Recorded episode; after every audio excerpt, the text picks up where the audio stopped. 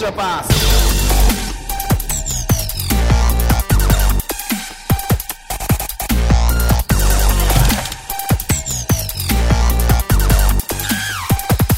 「皆さんこんにちはエクストラパスポッドキャスト」ですズボンです宮本です。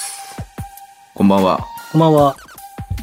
今 YouTube ね撮ってったからなんかその流れで話すとなんかちょっとこうだらっといっちゃいそうなんでここから改めて気合を入れ直して撮りいきますよえ消えだ消えだ消えだ消えだ消えだ消えだよし、エンディング行こよし終わりにしよっかはい、まあ、ちょっと告知させてくださいよう。はい。えっ、と10月のね20日の火曜日の日はい。夜9時かな夜の9時にね、あの僕たちがいつもやってます、東京エクセレンスのね、えー今バスケットボールにできることを東京エクセレンスの挑戦っていう動画のね、3本目はい。を配信しますので、まあもしくはき聞いてるタイミングによってのは配信しましたので、ぜひご覧いただければと思います。ぜひ、今回の副題よろしは、く期待を胸にですね。期待を胸に、はい。期待を胸にって、日本語合ってますって宮本さんから来ましたけど、合ってるよね。いや、なんか合ってんのかなってちょっと思っちゃって。え、何が不安になったのいや、なんか期待を胸にって書いてるのに、概要欄に期待を背にって書いたから、あれと思いながら、 なんかあれえみたいな。整合性取れてないね、それね。そうそうそうそう確かに。でも、うんなんかこれ日本語としてどっちかが間違ってんのかみたいな思いながら、うん。まあでも、確かに、き期待を背にの方がなんか、気持ちがいいかもしれない。まあでもなんか、背ではないからなとか思いながら、うん、間違ってはないやなっていう感じはするけどね。はうん。で、ちなみに今回はどなたが、あれですか、ピックアップされるんですかそれはもう見てのお楽しみですよ。あ、言わない系ね。うん。ズボンさんとなぎささんですよ。えっ、と、全然挑戦もしてないですし、エクセレンスでもない ですし、なんだったら二人とも東京じゃないんで。確かに。いやー、ちょっと明日福島行くんですけど、僕、はい。 20日の日さ、はいはい。あの、く、うちからだと車でね、高速使って2時間半なんですよ。あ、結構あるんですね。なんか行くっていうから1時間ぐらい着くもんだと思ってました。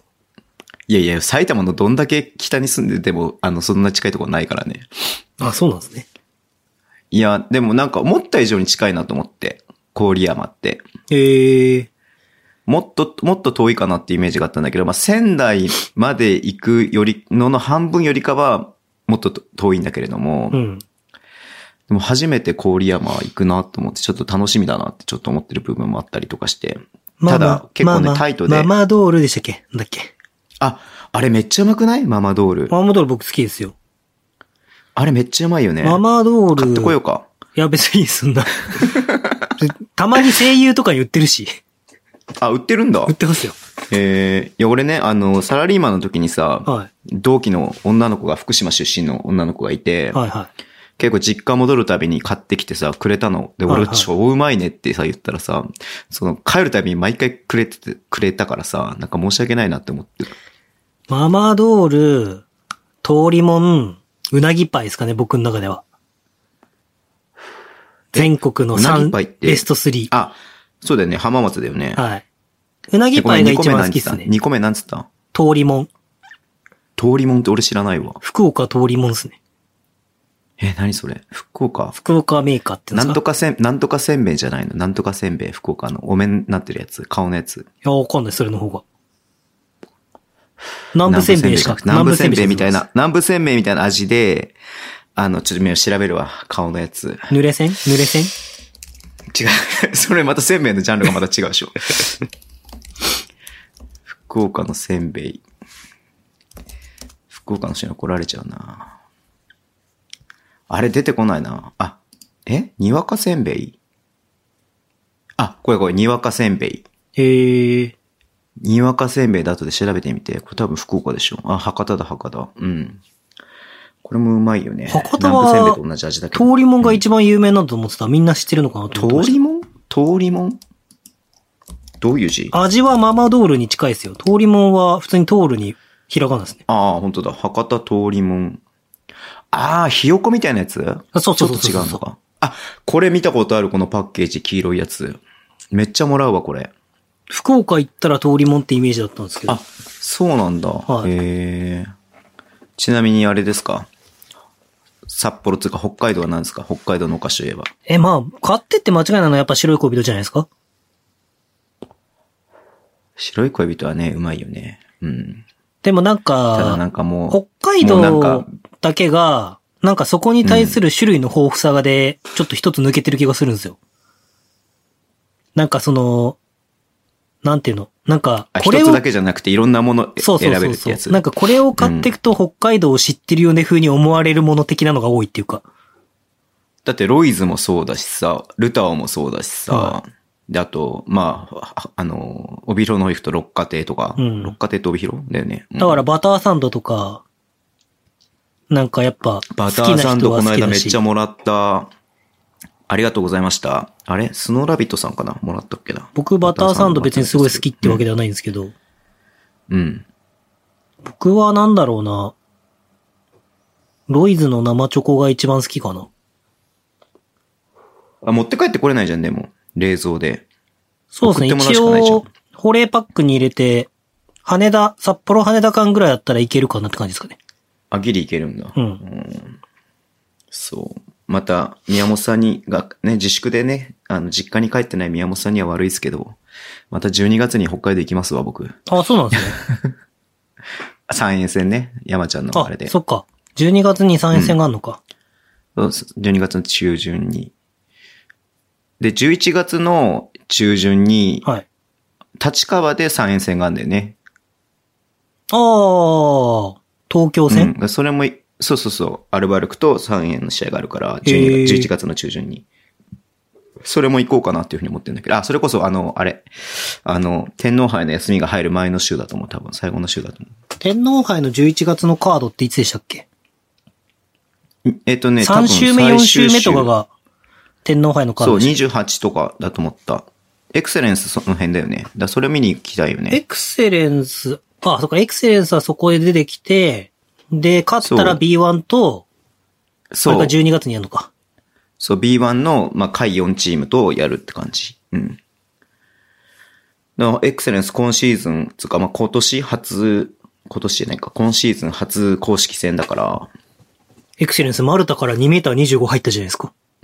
ねあれさ、マルタってど こマルタってどこマルタってドイツワールドカップの時マルタっに、てどこサッカー日本代表が最後の親善試合で戦った相手ですよ。そうなのはい。マルタのとバスケって強いのマルタ共和国。 どこにあんのマルタって。マルタはどこにあるのかわかんないですけど、今、Google Earth で見たらさ、なんか俺の想像を絶するぐらいのさ、ただの島なんだけど。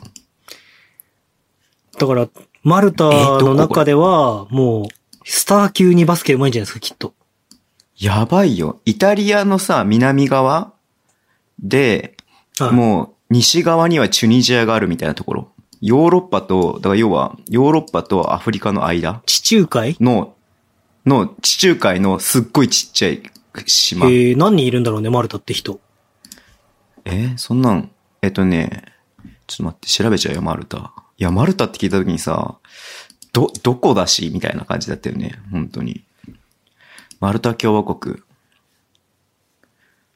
人口は、ちょっと当ててみて、宮本さん。何、何万人でしょうか。ん万人なんですね。もちろん万人はいますね。はい。マルタを。でも、サッカーでマルタと試合したぐらいだから、うん。普通にスポーツは盛んに行われてる地域って考えると、はい。何十万ぐらいはいるんじゃないかな。70う万。ん。ああ、近い、いいとこ行ってる。40万人。おおー40万って、札幌のはい5分の1か。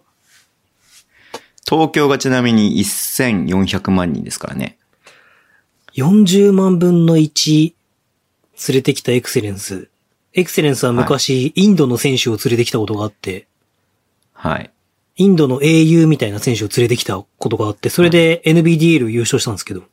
あ、そうなんだ。はいへえ。でも、ちなみに、えー日本で当てはめますと、大体町田市と同じ人口ですね。おーなるほど。じゃあ町田市に住むのかなその選手 は。すご遠いいなね。そういう。エクセレンス板橋区なんだけどそういうな。国なんだ。 遠いね、ちょっと町田はね。はい。はい。いやー、2メーター25でしょ、うんだから、まあ、いつ合流するか知らないっすよ。はい。で、まあ、僕も別にファンとかでさ、言ってるわけじゃないじゃないですか、一応。そのはいはいメディアの人間としてエクセレンスさんにね、出入りさせていただいてるわけじゃないですか。はい。だけど、さすがに2メーター25の選手とは写真を撮りたい。 サビートより4センチでかいでしょ、だって。サビートが、えっと、21か、221だもんね。でしょ、うん。ジョーダン・バチンスキーが確か2メートル18とかでしょじそう、18、18。うん。いや、宮本さん、言ってしまうと、僕、僕、ババ雄大と写真すごく撮りたくて撮らせてもらいましたけれども、はババ雄大よりも撮りたい、一緒 に。だって人生である2メーター28センチの人と並んで写真い。2をメー撮ターる。 25でしょあ、25か。 2メーター25、ないだろうね。ああ。で、しかもほら、ズボンさんはそんな大きくないじゃないですか。は言うても。そんなつかすごく大きくないちっちゃいじゃないですか。い。はだからより面白いじゃないですか。い。でも2メーターに。 25って、極端に言うと、全然そうではないけど、145センチの女の子がいたとしたら倍ぐらい違うってことですよね。多分感 覚的に。い倍は違わなくないけど、ね。や、2メーター80とか90じゃないけど、でもそれぐらいの感じで見えるってことでしょ。そうだよね。もうさ、感覚的にさ、あの、でかいじゃん、バスケ選手ってみんな当たり前に。はいはいはエクスエクセレンスとか言ってもい。さ、うん。うん。でもさ、もうなんか2メーター10超えたあたりからさ、なんだろう、言い方失礼だよ。言い方悪いけど、なんかもうこう、に、人間の大きさの感覚ではなくなるみたいな部分があるよね、多分ね。まあ、確かにそう、そうっていうか。まあ、樋口選手とか、小倉選手うとんか、だいぶでかいもんな、長谷川選手とか、うん。エクセレンスの。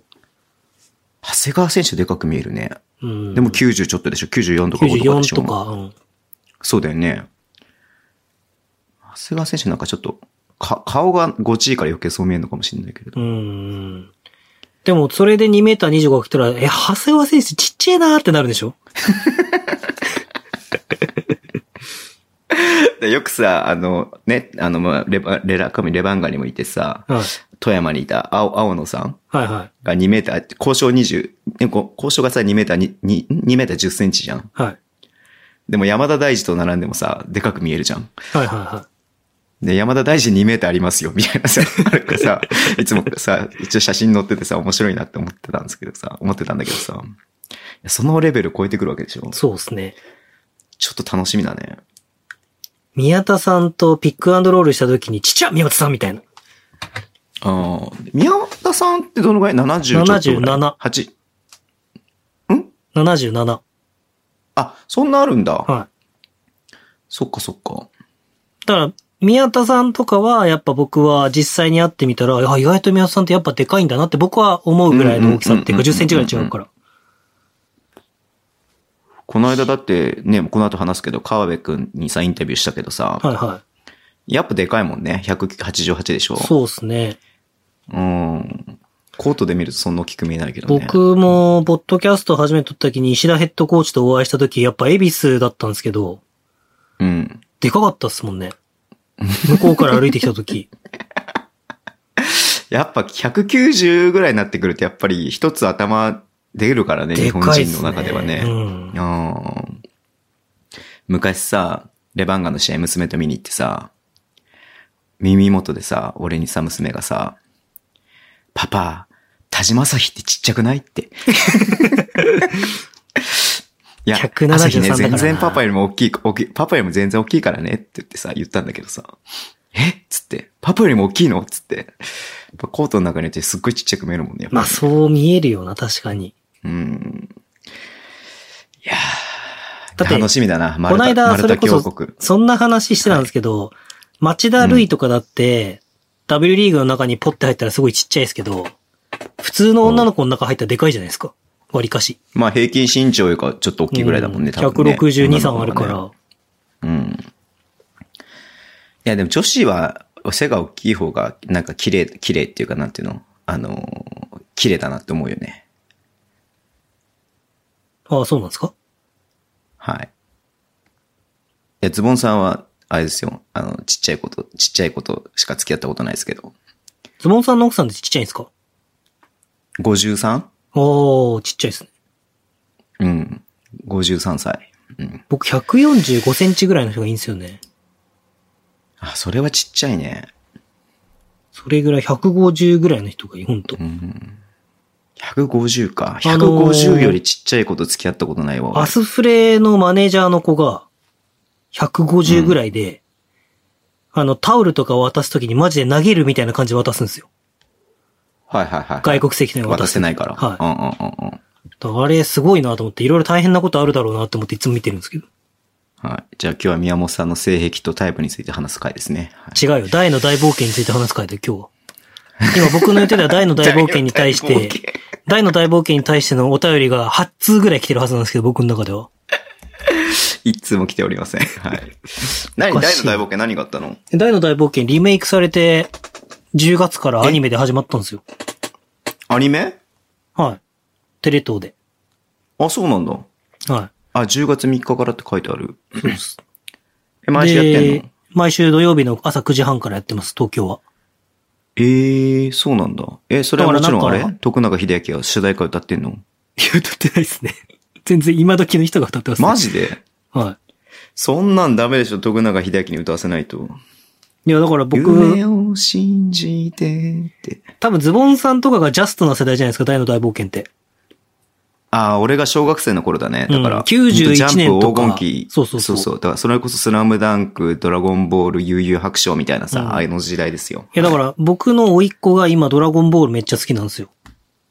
うーん。で、ドラゴンボールスーパーとか、ドラゴンボール回とかって言って、要は同じストーリーとか違うストーリーで、はいはい、はい。あの、こう話が進んだりとか、リメイクされたやつがあって、で、大の大冒険が始まったんで、まあ、ターゲット的にはそのなんか、ステイホームの感じもあるからなのか、こう、親子で多分楽しめるみたいなね、楽しめるようなコンテンツがリメイクで出てきてるんですけど、うんうんうん。まさか甥いっ子と大の大冒険の話をする日が来るとは思わなかったですね。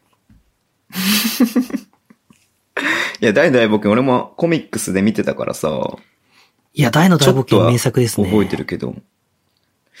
あれだよね、なんてお父さんはいが、あれなんだよね、なんか、あの、敵なんだよね、最終的な、なんかね、違ったっけそあ、んなバのなランんだスよねかバランか。はいあの、顔にさ、なんか、あの、仮面武道会のやつをかかあー半そうで分すだけしてるみたいな人。竜族うんうのん。バランがち。ょっとそこまで覚えてないな。子供の頃読んだからな。でも、のその人間に恋をしてしまって、生まれるはずのないドラゴンの騎士が二人目が生まれるんですよ。うんうんうんうん。で、その世界のバランスが崩れちゃって、はいはい。で、まあ、魔王族と竜族と人間っていうのがこううん争うんですけど。えで、そそれのマルタ共和国が関係あるの、そこに。 マルタ共和国みたいなところの扉を開いて大魔王バーに挑みに行くんですよ。海の中の 底に。全然わかんねえ。でもそれは、竜族の二人が力を合わせないと割れない大魔王バーの宮殿の扉なんですよね。隠された。え、そんな話だったありますあります。はい。全然覚えてないな。でも、バランが出てくるのは割と中、真ん中ぐらいですよ。はい。あの、さす、すいいっすかちょっと一つだけ突っ込んでもいいっすかはい。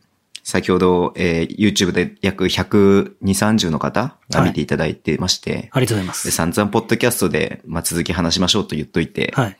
で、まあ、そのポッドキャストがね、翌日に配信されて聞いてみたら、えー大の大冒険の話で盛り上がってると。いや、ポもッうドキャこストで。れ、多分、YouTube の、なんかこのチームの話してくださいってコメントくれたら、みたいなことを、予告の時のやつでコメントくださいって言うけど、うんうん多分来週は大の大冒険について話してくださいっていうのがもう溢れてますよ、き っと。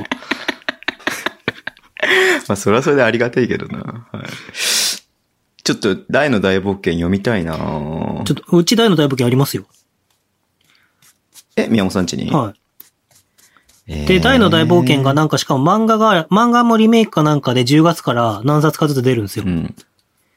あ、そうなんで、だ。多分、あれじなんじゃないですか、レオさんの息子が確かドラゴンクエスト好きなはずだから、レオさんも大の大冒険好き説はあるかもしれないですね。ゃあ、じゃあ、レオさん呼んでさ、大の大冒険会やろうよ。別冊、大西レオ会をやってさ。それもう、レオの大冒険になるでしょ。 確かに、確かにそうだ、その通りだ。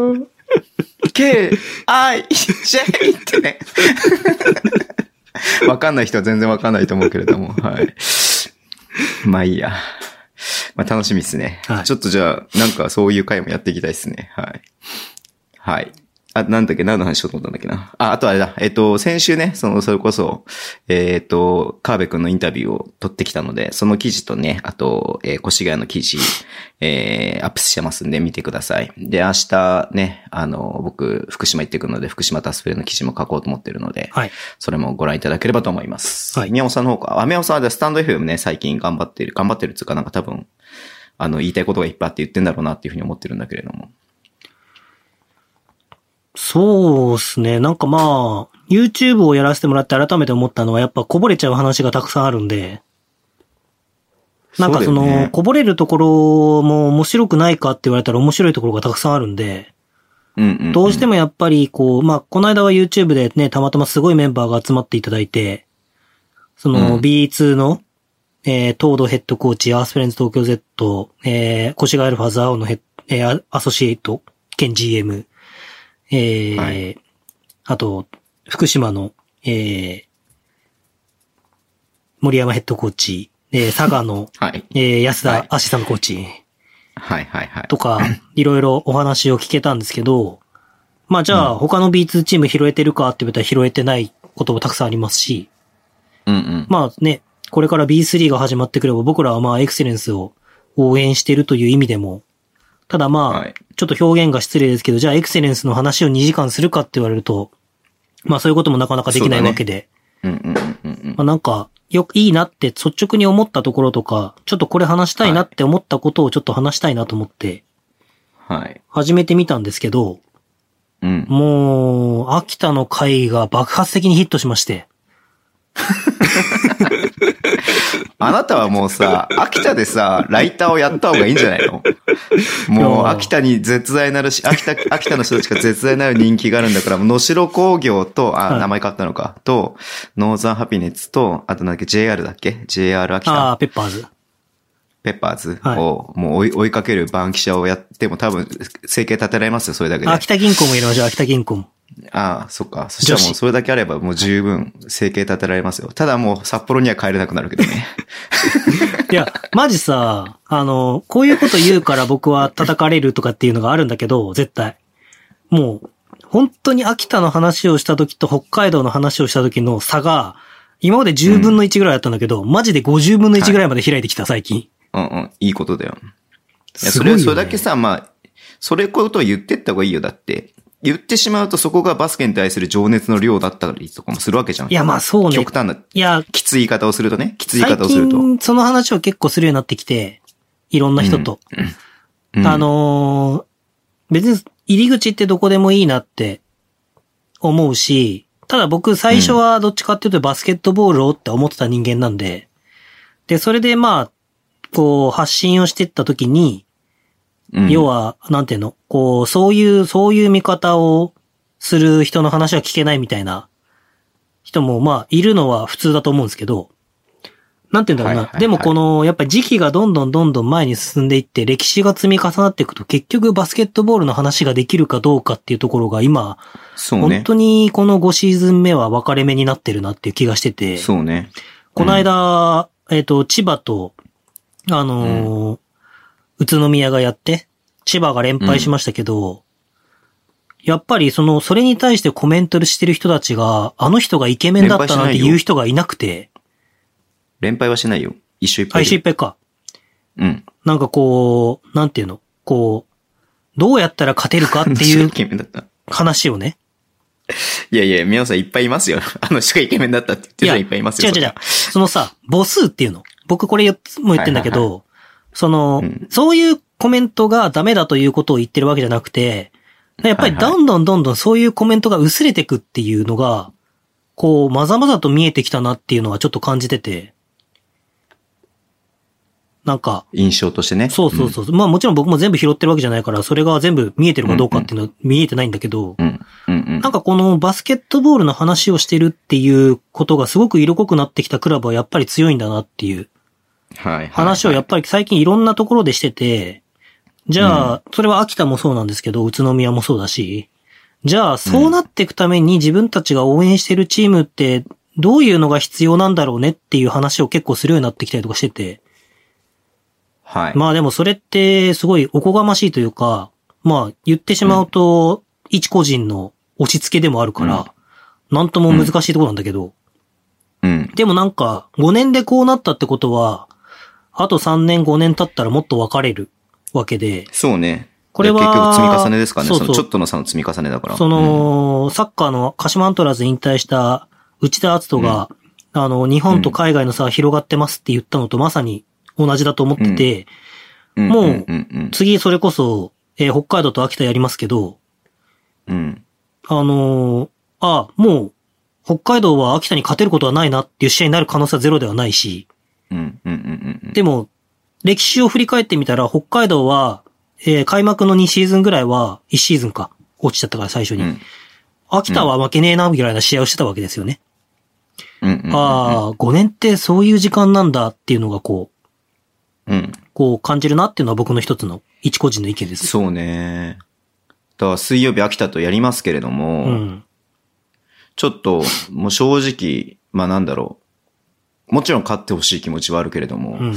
ぱ秋田の杖だろうなって思っちゃうもんね。そうですね。だからなんかその、うんこれは僕は、この話をするつもりも別になかったんでしていいのかもわかんないですけど、こう、うん北海道に、、じゃあしないでいこあの、島根戦やりましたけど、今シーズン、今回、ううん。うん。あの、YouTube で島根の話を結構したんですけど、あの、は北い海道の中で、島根先月、あ、先、昨シーズン勝ったし、勝てるでしょみたいな空気感がすごいあったのが敗因の原因だと僕は思っていて、うんうん。それはチームが思ってなかったとしても、やっぱり雰囲気的にそういうちょっと緩い雰囲気はあったなって気はするんですよね。だなんか、うんそうだね。それはう、んなんか、どうなんだろうね。逆に言うと、そういう雰囲気でめちゃめちゃ強くなれたら一番いいんだろうけど、だからそこをさ、そこを、あまあ、これちょっとこの後話すことにつながってくるんだけど、 うん。はいその、越谷とね、山形の試合僕見に行ったじゃないですか。はい。で、まあ山形は外国籍が一人しかいないと。うん。で、越谷はまあ、まあ、あの、短期契約のローソンも含めて3人いるとうん。いう状況で、やっぱり、こう、ヘッドコーチも、まあ、記者会見は長谷川選手、あの、キャプテンの長谷川智也だったんだけど、はい。もうやっぱりどっかで、こう、自分たちが有利っていう思えるシチュエーションだったから、うん。誰も有利とは言わなかったけれども、うんこの、その、有利っていうので、は緩く入っちゃったみたいな部分があったんで、あでもそこを、あまあその日はさ、その前半ではビハインドだったんだけども、後半で巻き返して、で、まあどうにか最後の最後で勝ったんだけど、腰がね、はいはいはいうん。でそこででも、このゲームを落としちゃったら、もう本当にステップアップできるチャンスがもうなくなってしまうなっていうぐらいの危機感のある試合だったっていうふうに言ってたんだよね。あ。うん。だそれが、その、その時点で本当にそこが危機だと思、思えるのか、それとも、まあ、こう、通過点っていう感じで捉えちゃうのか、うんっていうところの差っていうのはめちゃめちゃでかいなと思うから。いや、でかいと思いますね。だだか、からら、宮あ本さんがの、言う通り、うん試合を越谷が勝ったことによって、初めて、し越谷が優勝候補と言えるような、その島根に対して、なんかその証明になったっって気はしますね、B2 てで。だからその、緩く入っちゃったろうが、舐めて入っちゃったろうが、まあ、ビハインドされた時点でそこでもう一回引き締められて、最後にどうにか、どんな形でもあれ、形として勝つっていうことができたっていうことと、あそのまま終わっちゃうことの差っていうのはでかいだろうなっていうのを改めて感じた。あの、あの二人の会見を見て。うん。こういうのって、その使え、伝え方がなかなか難しいんで、あの、あんまり僕も表現が下手で、捉えられ方が一方的に捉えら捉えられちゃうこともあるんで、あんまり最近言ってないんですけど、うん。あの、ブースターの数が減ったわけじゃないですか、会場に来る。はいはいはい。減ったってことは、濃度が高まるんで、よりそのクラブの雰囲気が出ると思うんですよ、僕は。だから本当にそのクラブが好きな人だけが来るんで、宮本さん、本当その通りだと思って、思って、うん、あの、アルバルクのさ、うん、横浜とのアルバルクの試合のはいはいアルバルカーズ、あの、まあ、これ、よくお便り送ってくれる酔っ払いさんが映ってたから、はいはスクショして送ったんだよ。い。うん、そのスクショのさ、写真見たらさ、みんな白いユニフォーム着てんの。うん、で、な、な、な、すごいね、みんな白いユニフォーム着ててっていうふうにさ、LINE で送ったらさ、ういん、や別に示し合わせたつもりではないんだけれども、うん、本当にこう、アウェーで、まあ、近いとはいえアウェーで、うんでしかも観客席が少ないから、本当に濃い人しか来なくなってる部分があるから、うん。もう自然とそういう意思統一が取れてるっていう。まあまあそうでしょうね。だからその、うん。なんて言うんだろう。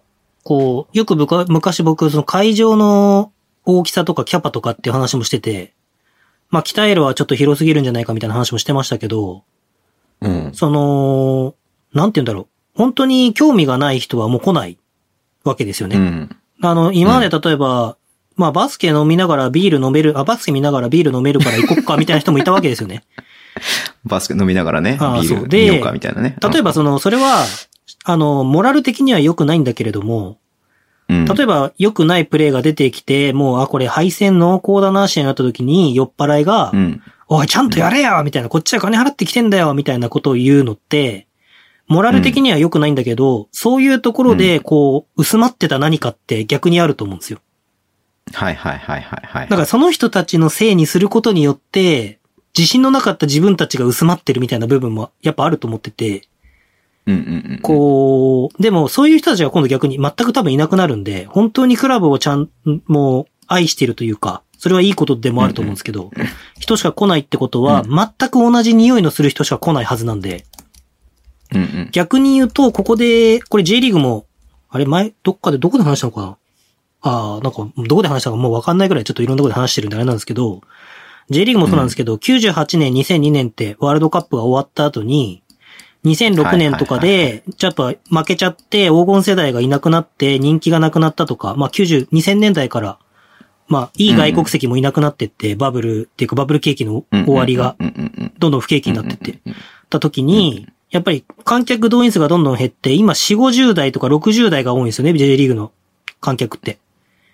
うん。あ、そうなんだ。そう。で、それっへて、ーだか、ら、それによってここ5、6年ぐらいで女性のファンを増やそうっていうのを J リーグが頑張ってて、10年ぐらいかな。うんうんうんうん。で、まうんうんあ、例えば、えっ、と、ソフトバンクホークスとか野球の、日ハムとか、うんうん楽天とかが女性向けのカープとか、女性向けの施策をいっぱいやった時に女性が増えて雰囲気が変わったりとか、まうんうあ、んそのいろんなことが変わったんだけど、そういうのをやってこうって、うん名古屋グランパスが、あの、メイあク、ーペ、あの、はいフェイスペイントとはいはいかはメイクとかネイルとかそういうのをブースを開いたりとかして、うんうんうんユニフォーム、きピンクのユニフォーム配ったりとか、やっていろいろ改善をしてたんだけど、結局、そこに、あの、これは別に全員がそうだとは言えないけど、そこに残ったコアファンたち、その98年から2006年ぐらいのうんうん時に残ったコアファンたちが差別とかの問題で、あの、追い出されてるわけよ。裏はね。そうそうそう。そう。だいや、俺、レッツのさ、サポーターの友達がいるから、はいあの時の話とか結構聞いたわ。うん。だからそういう風に、こう、なんて言うんだろう。こう、なるスタートラインに立ったっていうこと。はいはいはいはい。まあ、コンサドーレとかもちょっと実際昔結構ひどかった時はあったけど、それがなんで変わったかって、やっぱクラブとして変わってこうっていうと、ののさんが入ったところとかはいが、はいはいまはいあ、ターニングポイントで大きいんだけど、でうも、B リーグは逆に言うと、そういうターニングポイントに入ったからこそ、このコアファンがダメというわけでは全く僕は1ミリも思ってなくて、コアファンと共により良いクラブをどうやって作っていくかってことを、クラブが必死に考えてやってると思うし、うん。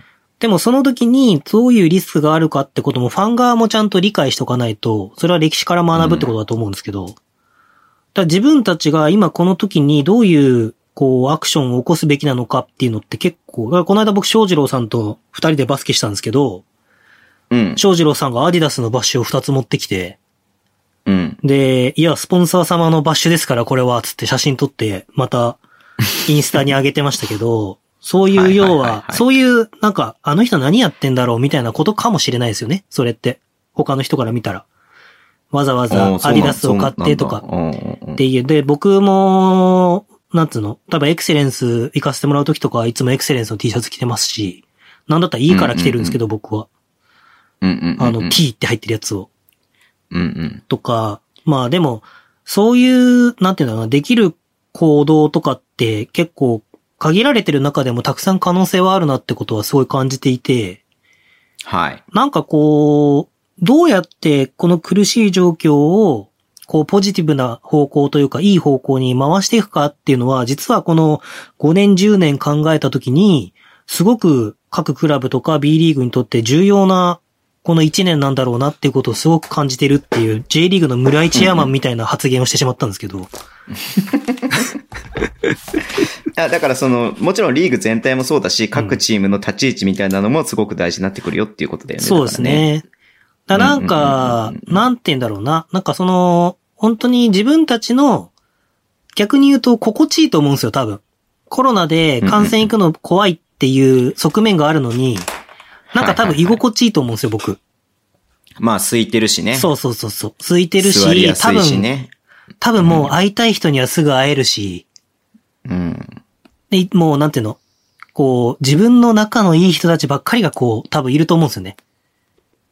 今までだったはいはいらは、いちょっとなんか、あのおじさん何なのっていう人はいなくなったりとか、っていうのがあるのが、もうみんな顔見知りみたいな人たちは多分集まってる中で、うんじゃあそこにこう、ちょっと、なんて言うんだろうな、それこそ、レバンガの大塚さんが、ストリングスコーチが、全然それは関係ないことだと思うんですけど、今日たまたまツイートしてて、ちょっとツイート出してないんで、違うかもしれないですけど、居心地がいいっていうことは環境を変えるときっていうみたいなツイートをちょっとしてたんですよ。なるほど、なるほど、なるほど、なるほど。でもそれは僕もまさにだだと思っていて、そうだだねから逆に言うとその居心地が良くなったことによって変化を生み生み出さないと生まれないんね。で、うん。っていうのはすごく重要な一年なのかなっていう気はしますけどね。思いますね、それはうん本当に。だいぶ僕も変わったよ。 だいぶ、だいぶ変わったね。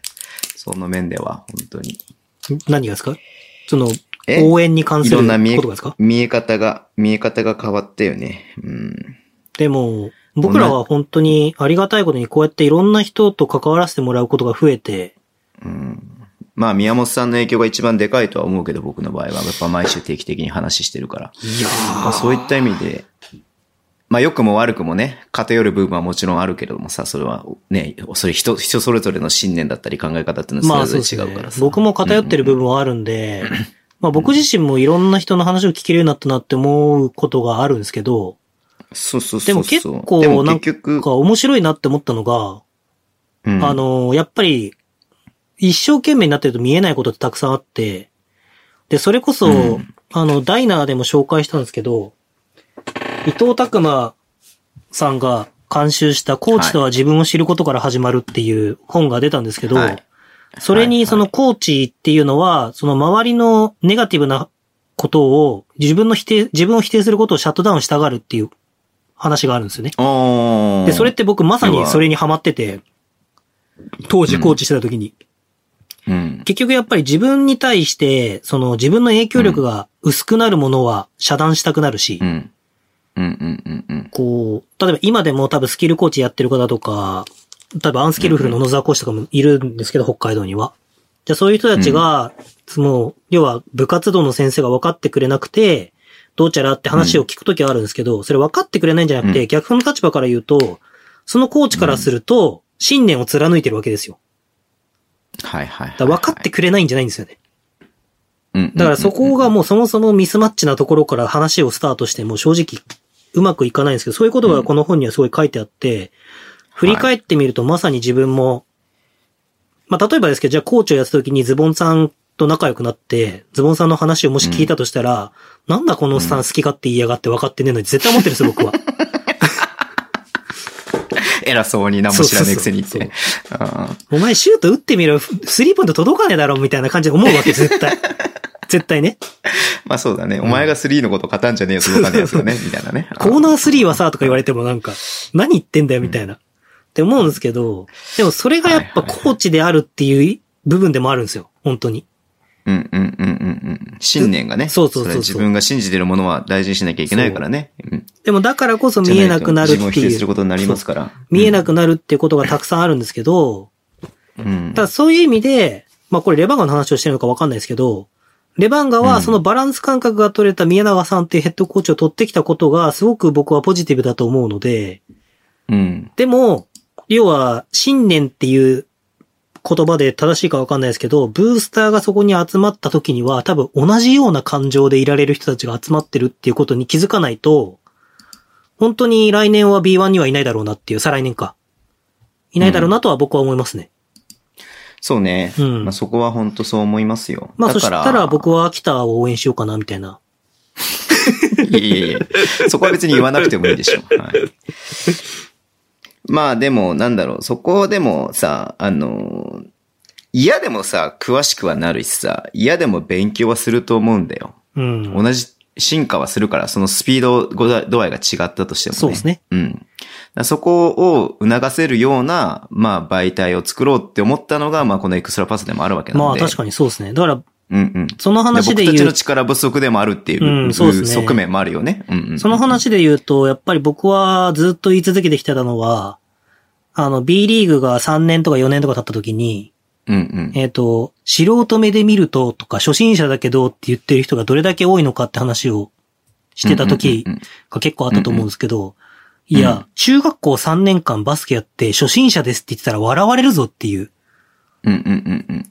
部分だと僕は思っていて、はい。やっぱり間違っててもいいから、見たものを自分の感じたものを信じて発言するとか、っていう勇気を持つ時期なんじゃないかなっていうそれはでもね、意味でもあると思うんですよ。結でも、ハードあル高いんの、ですよ最近すごい感じる構ねの高いがっ、すようん。まあ僕がそうさせてるっていう立ち位置の人間でもあるから、これがまた難しいし、僕はそれをうん改めてこのコーチとは自分を知ることから始まるを読んで、もう一回思い直したいなって思ってるんですけど、多分その僕みたいな人間がいると、僕みたいな人間に対してやっぱり僕は普通に多分言われたものを1言われたら5、6とか10とか返しちゃうんで、うんうんだからそれに対して屈してしまって言えなくなるっていう人も絶対いるから、うんだからそういう、なんて言うんだろう。この、周りの環境とかっていうのを整えないと、言える、それはもうマズローの欲求段階説ですね。その、心理的安全がないところでは発言はできないの、絶対に。はいはいはいはい。だからそういう、要は周辺の環境も作らないと、どう思いますかって言われたところで、いや、私初心者だからわかりませんっていうのがまだまだ続くいっちゃうんだろうなっていう。うんだ。から逆に言うと、そういう、なんていうの、コアな人が集まったっていうことは、そういう交流の場とかをもっと増やしていくべきでもある時期なのかなっていう、そうね。発言を。をしやすい環境をたくさん作るとか、っていなんだろう、だかうら、のかなっていうのね、思ったりしますけどね。ズボンさんさ、最、インスタライブやってるんす、やったんで昨日も。は見てないと思うんだけど、い。見てないですね。だからこう、なんだろう、バカ、バカみたいにさ、なんかほんとただ試合のさ、結果をさ、ただ追ってって、でただバカみたいにさ、なんかこう、感想を言うみたいなさ、なんか別に戦術のこととか全然話しないで、いや、点取ったね、みたいなさ、そういう感じのやつの方が、もしかしたらいいんじゃないのかな、みたいな風に思ってる部分とかもちょっとあって、あうん。なそれはなん、た単純にこうなんの、あのーそれ、なんていうのかな。もうちょっとこう、ライトな感じにしたて、した、仕上げたコンテンツを作りたいなって思ってる部分があって、まあそれちょっと YouTube の方に載せようかどうかはちょっと今迷ってるところなんだけど、何回かやったらちょっとやろうかなっていうふうに思ってるんだけどさ。あ、はいはいうんはい。だそういう部分でそういう安全な場所みたいなの。ほら、モケさんがさ、ね、初心者向けのバスケットをやってるみたいな感じでさあ、そういうね、オオフオフラインでやっぱできないからどうしても、今イベントとかがさ、ううんん。だからそういう部分はなんかこう、だらだら話す機会みたいなのも必要なのかなっていうふうにちょっと思ったりとかもするよね。うん。ーいや、そうですね。だからなんか、なんて言うんだろうね。こう、なんでこの実況の人をみんないいと思うんだろうなって僕も思ってたことがあることがあるんですけど、実況じゃねええや、どういうこと解説か。ああ、それは僕視点で見ると、全然、あのー本当になんか、まあ、僕も今日自分でやってみて思ったんですけど、めっちゃこの怒ってることをこの瞬間で伝えるのって難しいなってのを改めて僕の中で勉強だったんですけど、でも、森トーク見てたけど、ゴータくんすごいねい。や、すごいで すね。相当すごいうんね。い当たや、りでも、まあプロだから当たり前なんだけどさ。うん、そのなんか すごいことは。うん。別に誰とは言わないですけど、解説とかでも、なんとかさん、今なんでこのような感じのシュートになったんですかねいやー、ちょっと短くなっちゃいましたね。いや、短くなった事実の理由を聞いてるんだよ、みたいな人もいるわけ ですよ。でも、なんかその、多分そこは拾われなくて、普通になんか、要は話してるトーンとか、声声の優しさみたいなところとかで、あの人いいとかって人気が変わる。だからそれって多分、外見的な要素みたいな部分だと思うんですよね。声だから。ら本当に自分の好きな声とマッチしてるとか、っていう。まあ、極論言ってしまうと、エクセレンスの石田コーチがあの顔面であの優しい声で語りかけたってみんな好きになるわって話なんですよ。ちなみに石田くんのことディスってるわけではないですからはね、いこれはね。はいや、僕もあれは抱かれてもいいかなと思ってしまうような、もうなんか、絶対抱いてくれないけど。石田さんってテンションぶち上がったりとかすることあんのかないやうーー、んどうなんですかね。いや、でコもン、リーが活躍したらやっぱりあれなのかなぶち上がるのかなあ、そうなんですか。え、コンリーが好きでしょだってい。や、その NBA の話は全然追いかけられてないんあ、で、そう僕かも。そうかそうか。コンリーが好きだよ、多分。石田さん。いや、そう。だからなんか、そういう、まあ部分だと思うんですよね。で、はいはそいこから、その人をきっかけにまたその掘り下げていくんだと思うんですけど、はいはい、はい。あ、の、まあ実際中には、その人を掘り下げたところで何もないぞみたいな人を僕の視点的に見るといるんですよね。はいはいはい。いや、この人マジで何も勉強してないんだな、みたいな。多分自分が知ってるたところで止まってんだな、本当に、みたいな。うんうんうんって人は結構いるんですけど、でも人材はいないし、僕も今日自分で勝手に解説してみるかってやってみて、その難しさを知ったんで、それを、その質が低いとは言えないなっていう反省もすごいしたんですけど。でもなんか、でも、ある人にとってはそれですごく十分学びになる場でもあるっていうことを考えると、もちろもんっそうだとよもっと横うんに繋がっていかないといけないんだろうなっていうのをすごい感じていて、はいだからその人をきっかけにその人とさらに掘り下げていく、その人とさらにまた誰かと掘り下げていくみたいなものは、まあ、この間 YouTube の B2 トークやった時もそうでしたけど、そういうやっぱり人と人でこう連鎖して生まれていくとか、もっと掘り下げていくっていうものっていうのは、増えていく必要があるんだろうなっていうのはうん。感じたりしますけどね。はい。じゃあ、ちょっと大の大冒険の話がだいぶこじれてきたので、この辺でニュースに行ってもよろしいでしょうか、宮本先生。やべえなあと30分で終わらせよう。 いや、それはお便りくださった人に逆に失礼だからちゃんとやりましょう、そこは。はい。じゃあニュースです。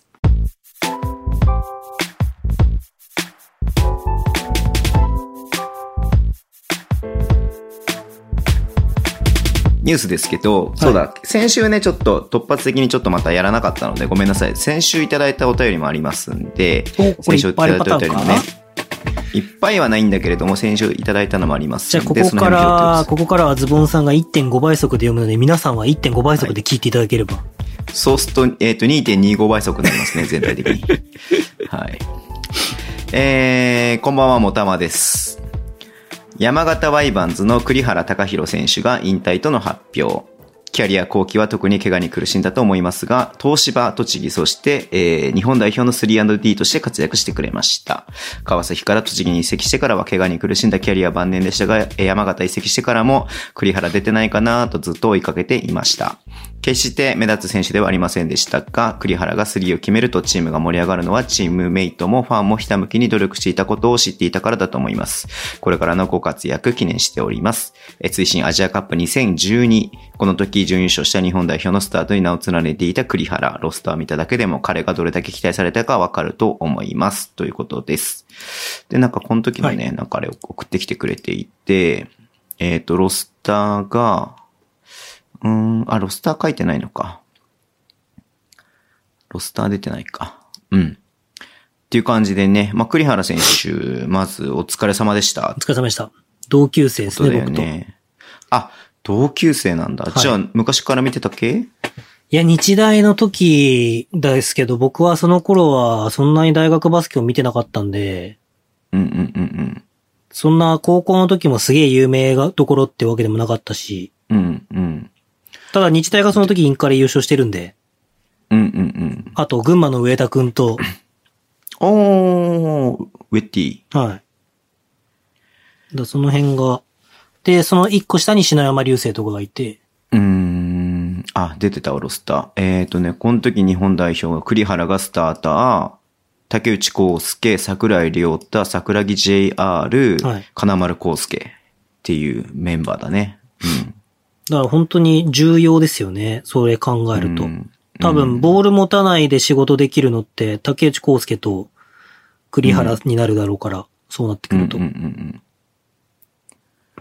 まあ、ちょっとね、僕はその、何その当時のことをリアルタイムで見てないから、彼がどれだけすごかったか、すごかったかっていうか、すごい選手っていうのをちょっと肌で感じてない部分があるんで、やっぱりね、川崎にいたイメージがやっぱり強いですけれども、どうしても。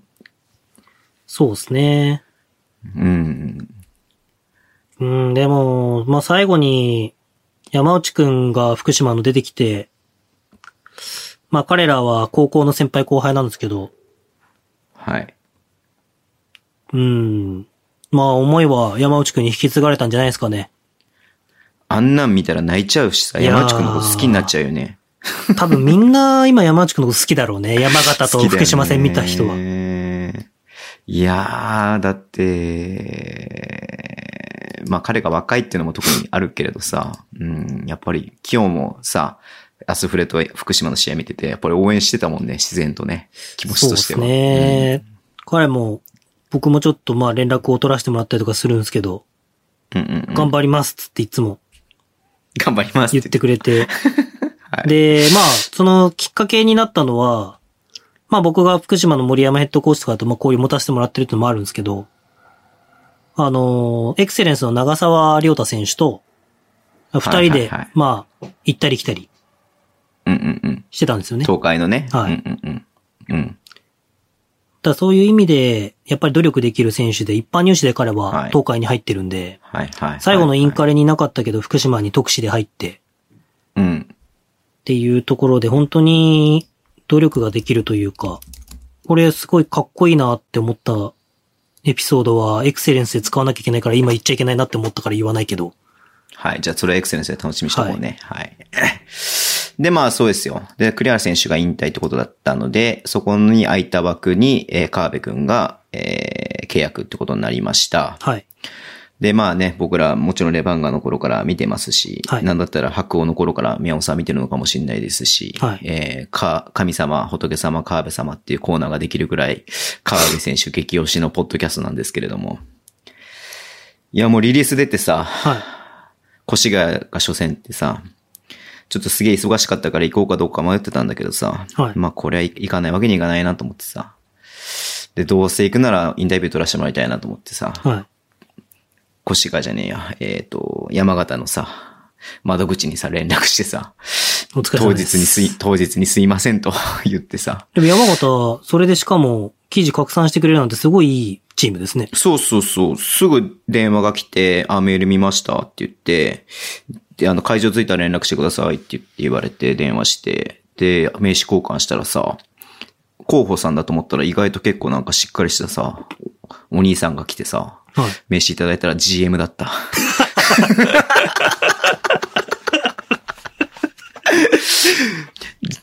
GM 兼広報部長って書いてあって、ズボンって書いてある名刺渡すのが忍びなかったんだけどさ。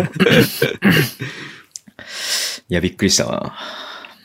やっぱでも、で、まあ、うん。その出してくれるっていう意味では、山形さんにとっては、プラスに感じてもらえたのは嬉しいですね、本当にそういう。そうね。うんうんまあ、一応、まあ、その日のうちにバーって書いて帰ってきてからに1時間半ぐらいかけて、で、すぐ送って、すぐ確認してくれて、で、まあその次の日にはもうゲームの前の、ギリギリゲ前には出せたからよかったなっていうふうに思ってんだけどさ。まあでも、なんか淡々と喋ってたね、べーちゃんね。うん、まあ、そうっすね。なんか言ってました、うん僕のこと。んいや、あんあんまりピンときてない感じだったけどね。ああ、じゃあそこ繋がってるって、思ってないんですね。いや、あのー僕の説明不足かもしんない。まあ、でも、河辺良平だからな、そこはしょうがねえか。いや、宮本がお世話になってます。メッセージも送っといたんだけどね、先にね。うん。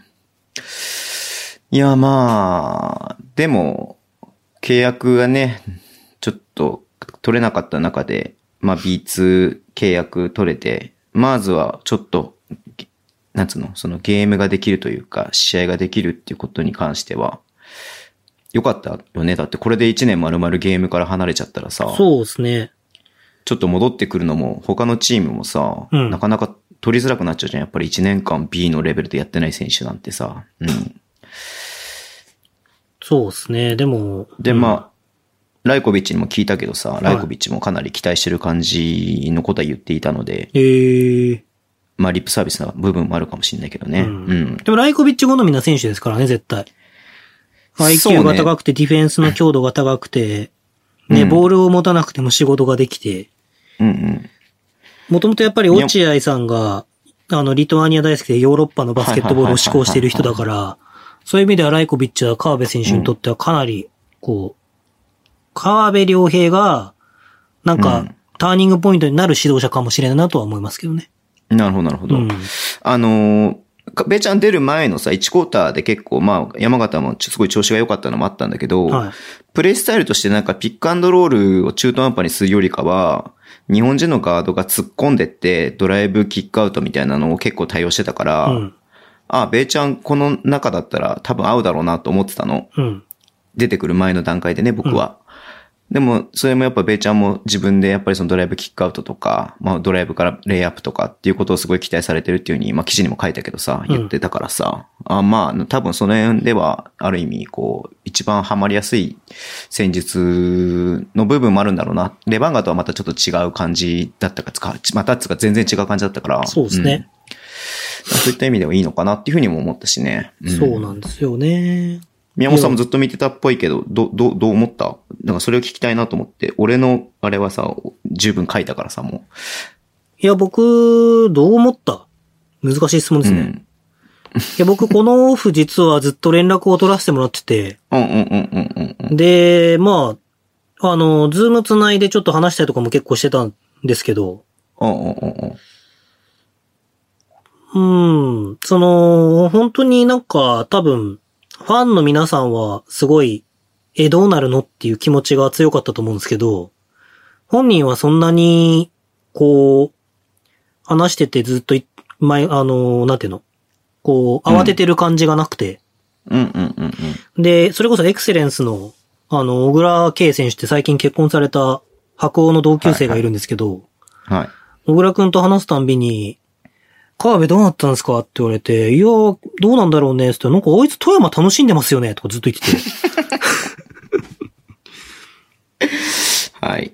ていう感じで、なんか本当に本人とも話してても、いや、なんかまあ別にバスケできてないわけでもないし、普通にワークアウトしたりとうか、んうんうんうんうん、まあトレーニングして、まうあ、んそんなに焦った感じはないっすね、みたいな。っていう、まあいい意味でマイペースなところが、ポジティブ、ポジティブな方に動いたのかなっていうか。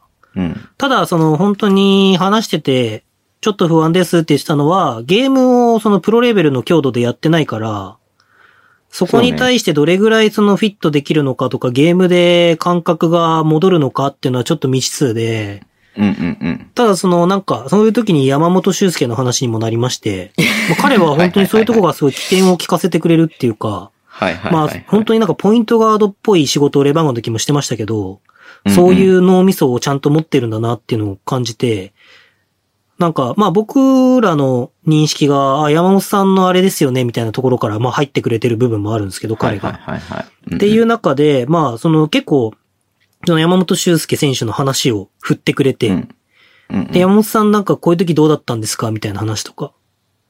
して、で、やっぱまあ、仕事、試合してないから不安だ、みたいなことは言ってたよ、みたいなこと言ったら、そうっすよね、みたいなうん。話をしてて、まあでも、本当にズボンさん言う通り、これが1ヶ月、2ヶ月、3ヶ月でもっと経ってった時とかになってからの復帰よりも、まあ感覚はそんなに空いてないというか、まあうんうんた、うんおそらくその最短他の選手たちの中では、契約が今シーズン決まってない選手の中では最短のグループに入るから、うんうんかつ、その、ヘッドコーチがそれだけ信頼してくれて最初から使ってくれるおそらく合流して2日でしたっけ練習したのが、二回二回。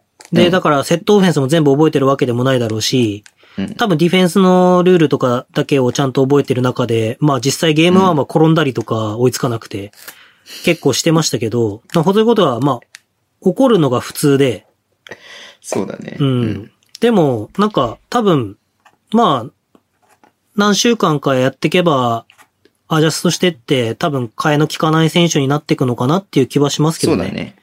まあ言ってもやっぱりね、B1 で長らくやってきた選手で、レバンガでスタメンを張ってる時もね、結構多かったわけだから、まあ能力値だけ考えたら、ね、いいや、失礼な言い方かもしれないけど、B2 のレレベルの中では、ね、やっぱり、で、飛び抜けてる選手ではあると思うんで。そうですね。まあ、その中で本当に、彼のその、ボールを供給もできるし、受けることもできるし、ディフェンスのプレッシャーも強度も高い、IQ も高いっていうところは山形にかなりプラスになるだろうし、そうね。本当に話してて感じたのは、こう視野の広い選手なんだなっていうことをすごい感じて、うんうん。なんかこの、なんて言うんだろうな。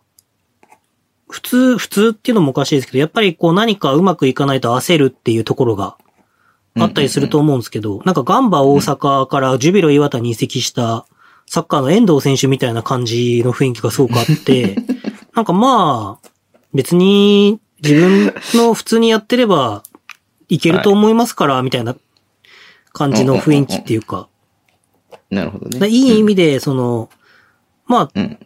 ゲーム1、ゲーム2含めても楽しそうにプレイしてましたし、やっぱりバスケットボールがまずできることが楽しいっていうところはそうね。大前提だと思うので、うん。本当にまあ良かったなって思うし、彼は、その僕の、あの、レバンガ時代には、僕のミニバスの、その恩師の方、松島さんが、はいはいはい松島義崎さんが、最後に言及していただいた方ともう、んそういう交流を持ってて、まあその辺もちょっと、今、絶対寂しがってるよね、とか言って話をしてたんですけど、うんうんうん。で、なんかそういう意味でも本当に、僕も、その、なんて言うんだろうな、感謝してるはというか、ご恩を感じている選手でもあるんで、何か力になれたらなってことで、オフシーズン結構いろいろ話をしてたんですけど、そうね。はい。ただ、本当に、まあ別に僕が何もで、何かできたわけではないんですけど、うん。本当に、ただ単純に、まあ、ちょっとズボンさんのこ質問の答えにはなってないですけど、あの、どうだったっていうよりも、本当に契約が一つ決まって、彼が活躍する場所が、ちゃんと、こう、作られたっていうことが僕は一番かなっていうまずはね。うんうん。のが本当に、そこ、そこだけですね。別にやればできる選手だと思いますし、うん。僕は、あの、いろんな方とも話をしてて、まあ僕も聞かれたりとかしてて、河辺良平どうなの、どうな、どうなるのみたいなことを聞かれたこともあったんですけど、結構多くの人が言ってたのが、やっぱり彼が、彼ほど上手い選手はあまりいないみたいな話を結構してて、うんうんうんうん。ただやっぱりその、まあこれどうなんだろうね。これレ、これはちょっとレバーンガに対する批判っぽくなるからもしれないけど、そうじゃないんだけど、うんあの、ジョーダン・テイラーを取る必要は僕はなかったんじゃないかなって思ってい て、いや、だったら河辺良平、ポイントガードコンバートでいいじゃんっていう、いいじゃん、なるよね。うん、っていうぐらいの僕は逸材だと思ってたので、で、その方針的に激しいディフェンスで40分プレッシャーかけ続ける、え、河辺じゃんみたいな、っそうだね。ていだって、う、テイラーディフェンス下手だもんね。っていう感じをずっと感じてたんで、うん。ただやっぱりその、まあ、別に僕も彼をちゃんと理解してるわけじゃないので何とも言えないですけど、やっぱりなかなかね、その自己表現するとかっていう部分が得意じゃなかったりとか、まあ、うんっていうのもあるとは思うんで、うん。その、まあコートの中ではあれだけど、うんうん。その普通にね、こう伝えるうんうん、なんていうの、まあ、っていう部分はあるのかなとは思ったりするんで、まあそういう意味で、本当に、彼が60試合、あと50試合ぐらい ?50 何試合あ56試合。あ、やれ54試やれ合。ば、 50まあ間違いなく山形にとっては特別な選手になるだろうなっていうことはうん。思ってますし、本当はにい頑張ってねっていう話をして、そうねそ。したら、そしたらリリースが、その後、時間が経ってから出たんで、うん。よかったなっていう。そうね。かなり、体が動かなかったっつってて、でも、笑ってたけど、はははっつって。いや、動かなかったでしょうね。パフォーマンス的には決して良かったとは言えないですし、うん。最後のプレーなんか、ね、カーベにブロックされて終わるのかってちょっと思っちゃいましたからね。うんまあね、あれはまあでも、ゲームの中のことだからね。なんとも言えないけどねい。や、なんかその、なんて言うんだろう、まあ、こう、印象的に、こう、要は栗原選手が引退した後に来た選手で、ああいう形で終わっちゃうのはちょっとポジティブに、ネガティブに移りやすいからちょっと嫌だなって思ったんですよ。これは僕の考えすぎかもしれないですけどね。あでも本人は全く気にしてない感じだったし、うんライコビッチも全然なんか、そこに対してなんか何も言ってなかったから、多分まあ、まあ怒ることだよねっていうふうに多分みんなうん。ま思あった、のかなっていう感じ40だけどね、分やってれば怒るんですけど、僕がそのそうそうそう禁止、あの、勝手に禁止したのは、その、ファンが、あれなんあーかカーベ使い続けたけど、そんなあれなんじゃないって山田の人に思われちゃったら嫌だなって、まあ思わないとは思うんですけど、それまでがいいパフォーマンス出してるんで。 2回しか練習してないのにさ、クラッチタイムい出やしてさ、しかもトータルで、まあ、1日目が19分、2日目が17分。うん。いや、ライコビッチ頭おかしいでしょってちょっと思うよね、普通に考えたら、ね。まあ思いますね。で、うんまあ逆に言うとそのポジションが確かにいないんで、まあね。で、外国籍も揃ってないっていうことを考えると、うん。もうね、だってちっちゃい選手が頑張って守るしかないみたいなところも山形は実際あったわけで、うん。川辺いるかいないかで話変わってくるんで、そうだよね。うん。そう考えるとさ、あのーなんだろう。考えうるかなりいいところに入ったんじゃないのかなっていうふうには思ってる、そうですね、自分を出しやすいですし、やっぱり僕はライコビッチっていうところが一つのキーかなっていうのはうん。思いますし、いい、全然関係ない話して。はい。記者会見さ、で、ヘッドコーチの色が出るなってすごい思っててさ、はい。あの、群馬のさ、はいあ藤藤岡さんだっけ平岡さん群馬のヘッドコーチ。平岡さんか、藤、はい平岡さんごめん。平岡さんはさ、全然喋らなかった負けた試合で、はい。ほんと一言だけ、明日頑張りますっていうことだけ言って、はい。ライコビッチ延々と10分が一人で喋ってたから ね。何も質問してないのにさ、今日の試合振り返ってくださいって言われてさ、ずっと喋ってたからね。いや、面白いなと思って聞いてたけど。でもすっごいためになる話だった。えー、うん、宮本さんに聞かせたかったわ。あー一応録音したの撮った撮ってあるから後で渡すね。あありがとうございます。いやとー東堂さんの面白いね話も、僕は Z しか言ったことないです。東堂さんの話も面白いですよ。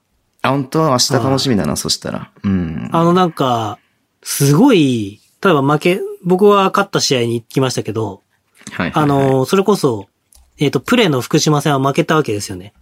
はいはいはい。じゃあ、すごいいろいろばーって言った後に質問が飛んで、なんか、あの選手ちょっと調子が悪かったのか、なんかちょっとこういう感じがありましたけど、どうですかいや、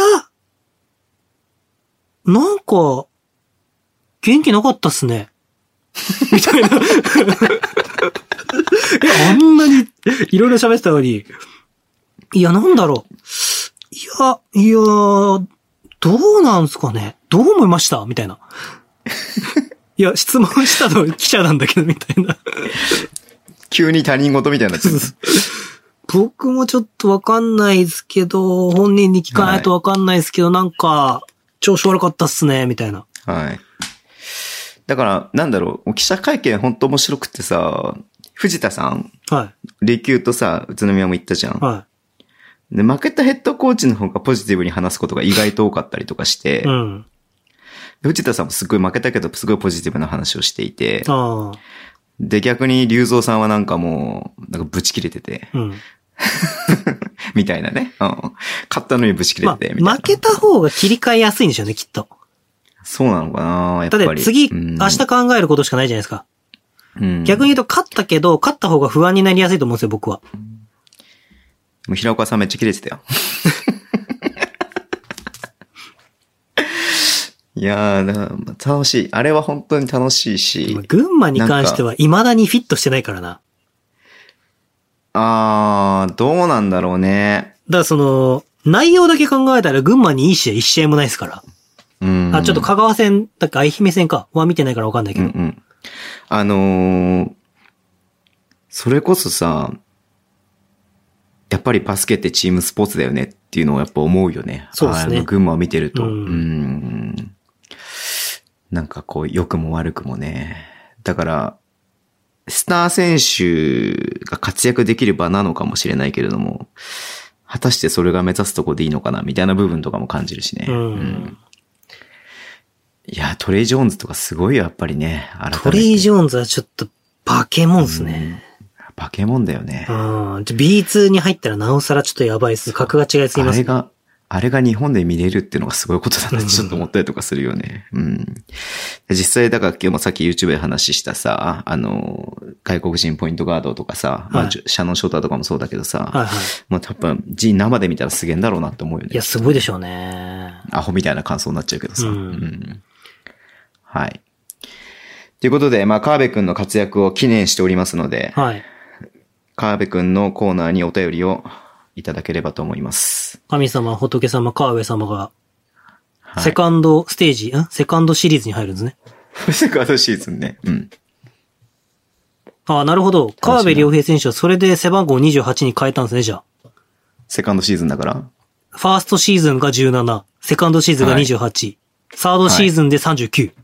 なんで11ずつ増えていくのそうそうそう そう。桜井亮太を尊敬してんじゃないですか、きっと思ってさ、一応聞いたの。と。はい。あ、見たツイッター書いたんだけどさ。あ単純に大学の時戻した。大学の時戻したってだけで。絶。対何も考えてないでしょ。ほんとさ、なんか、いや、どこにない、なんもないっすよね、とかっつって。なんか、とぼけた感じで。うん。だからちょっと大学になって戻しました、とかっつって。うん。川あそうな辺んってみたいなさ、うんあのー、なんか、喋んなさそうで意外と喋るよね。ああ、すごいいっぱい喋ってくれたよ。ううんん。なんか、結構、うん、喋る喋る。全然喋る。うん。喋んない選手っているんかね、逆にね。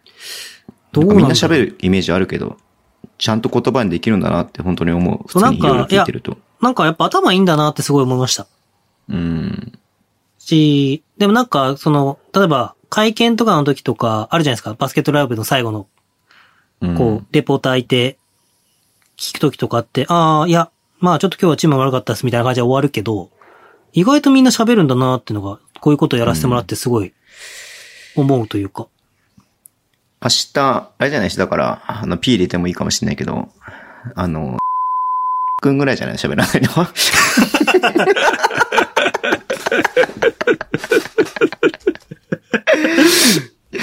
それは P 入れといて。 それは P 入れといて。ちょっと、ちょっと響くからそれは P 入れといて。予想に反して喋らなかったって宮本さんが言ってた からね。もうめっちゃ爆笑しちゃって、俺、あれ見た瞬間に。まあいいや。いやでも出聞いて会おきっ、ま最した初。に出会ったのが山本俊介選手っていうのがちょっと僕らにとっては、あのなんか、うん、見たところがちょっと違ったなっていうのは、うん。あんなに喋れる、なんか喋れないと思っててあんなに喋れるんだってとこからスタートしたんで、なんかそれはちょっとあるなって気はしますけどね。山ちゃんも面白いよね。うん。いやー、あと何の話しようと思って。あ、そっか、だから明日さ、また誰かインタビュー取ってこようか、そしたら。また当日の連絡になっちゃって怒られちゃうけど。東京 Z と福島ですかうん。輪島エリアですか、やっぱり。やっぱり輪島エリアですか。輪島エリアはだってもう分かってるもん、言うことが。宮本。お疲れっす。久しぶりっすね。ありがとうございます。いやー。勝った場合は、いやー。勝ちましたね。よかったっす。うん。ありがとうございます。うんって言ってて。負けた場合は、いやー。ダメでしたね。うん。って言って、ザバーン。あの、BGM 作っといてちゃんと。流す。ザバーン夕焼けを見つめながら。夕焼けね。はい。はいはいはいはい。波に打たれてるから。波に打たれながらね。はい。い、やー、ケイン・ロバーツとか話せんのかな、日本語。ケイン・ロボズめっちゃ喋るよ。日本語あ、英語。英語か。英語の方が流暢に出てくる。でも多分あそうか彼はすごい喋る子なんだと思う、本当に。うん、へー日本語はちょっと詰まっちゃうっていうところ。があるけまあ外国人のど、感覚うんうんうんうん誰かいるかなそれこそあれじゃない菅野、菅野、菅野くんとかいいんじゃないのともりさんの話はちょっと聞いてみたいですけどね。俺、ともりさん全然わかんないんだよなまあ、あと、うーん。まあ、山内くん。あー、長沢亮太について話して聞いてくるからじゃん。長なんか長沢沢の話しかなんでしないんですかっていう話になっちゃうじゃん。長沢くんから聞いたんですけど、って。 それ一番ダメなやつだ。受けんな。はい。あとは、まあいいや。そしたらなんかまあ、でもなんとなく、まあイリアさんとかね、LINE しとこうかなっていうふうに思ってるんで、はい事前に。東堂さんは、まあもうなんか言っといたんで、いっぱい質問しますねって言ったら、いっぱい質問してくださいって帰ってきた。東堂さんは、そうっすね。森山さんは僕のことフォローしてくれてないから、DM 送れないから、エクパのアカウントから DM しようと思います。はい。はい東堂さんは本当にいっぱい待ってます、みたいな感じで、あの、こう、質問待ってます、みたいな感じで座ってくれますよ。なるほどね。はいい。や、俺の中で落合が一番面白かったけどね、今まで記者会見行った中 で。落合マジ面白かったわ。本当にで。もやっぱ喋れる選手っていうのは強みだなっていうのはよくずっと話してますけど、本当うにん。そうだなっていうのがうん。思いますね。でもなんか逆に僕はいろいろなんかいろ書かせてもらったりとかもしてた中で、なんか記者泣かせだとかいう選手もいたけど、逆に言うとなんかその信頼関係を作れてないだけの部分もあるんだなってことはちょっと思ったりしましたね。ねちょっとこの人には喋りたくないなみたいなところとかがあるんだなっていうのは、みんな喋ってくれるなすごいみたいな。そっか。大丈夫かな俺、川辺に嫌われなかったかな。わかんないです。これからどうかはわかんないですけどね。はい。OK。はいじゃあ、次行きましょうか。まだお1たまさんあ通りしがかとう終ございわまっす。ていないつもんも。終わってない。はい。もう、予定時間も、もう間もなくなりますけれども。はい。えー、お疲れ様です。タロンタです。トロントですが、なんとまた反ロックダウン状態になってしまいました。寒くなってきているのにレストランでの飲食、店内飲食は禁止。ただ4月頃のような街に全く人がいない状態ではなく慣れてきたのか飽きてきたのか街に全く関係ないような状態ではないです。無観客、ホームアウェイで行っている NFL ではちらほらホーム側に感染者が出てきて、あ、ごめんなさい、チーム側にえ感染者が出てきて対応にバタバタと追われている印象。日本の皆さんも気をつけてください。すいません、追記です。無観客ではなく少しお客さんを入れてます。ということで。なんかあれ今日ニュース、ニュースで出てたけど、弘前市のなんか飲食レストランがなんか全面、なんか営業停止みたいな感じになっててね。え、何があったんですか、それは。あれそれコロ、コロナの関係じゃないのあ、そうなんですか。そう、なんか、弘前の飲食店でクラスター感染があったので、なんか弘前のえーえー飲食店に、なんかこはう全面、しばらく休業を要請して、市から。で、休業協力してくれると、なんか20万円を助成金で出すみたいな感じでニュースになってたね。へえ。外環道が陥没したしか見てなかったわ。何それ外環じゃねえや。えっ、と、ん外環か。あの、調布市で外あそうな環の作っててトンネル掘ってるところの道路が陥没したんですよ。やばいね、それね。で、それでまあ、それ外観のせいだろうみたいなうーん。のが言われてて、ちょっと調査しますみたいな。うん。タロンタさんさ、レストランで働いてんでしょそうですね。そうだよね。まあはい僕よりも多分宮本さんは仲いいと思うから知ってると思うけれども。わりかしフライト5の LINE って結構僕も、なんかあったらフライト5の二人に LINE するんで、最近は。あそうなんだはえー、じゃあズボンさん入れてフライト6にしてくださいよ。い。なんで5人まだいないのに6人目ができるんで すか俺も今言いながらなんかちょっと気持ち悪さを、一抹の気持ち悪さを感じながらなちょらっと喋ってんけど4だろみたいな。感じ で。そうそうそうそうそう。そもそもなんで5なんだみたいなね。まあ場所の名前なんだけどもさ。はい。あ、なんかまた場所買ったね。あの、海外限定モデルのやつを一目惚れしちゃって、はいはいはいはい。ポイントで買ったんですけど。うんうん。なんか取り寄せ ?2、3週間取り寄せでアメリカから取り寄せて、えーうんうんあれのやつ日本で売ってないんですよ。うんうん。あ、そうなんだ。なんかへーその海外で、あの、並行輸入品みたいなやつあるじゃないですか。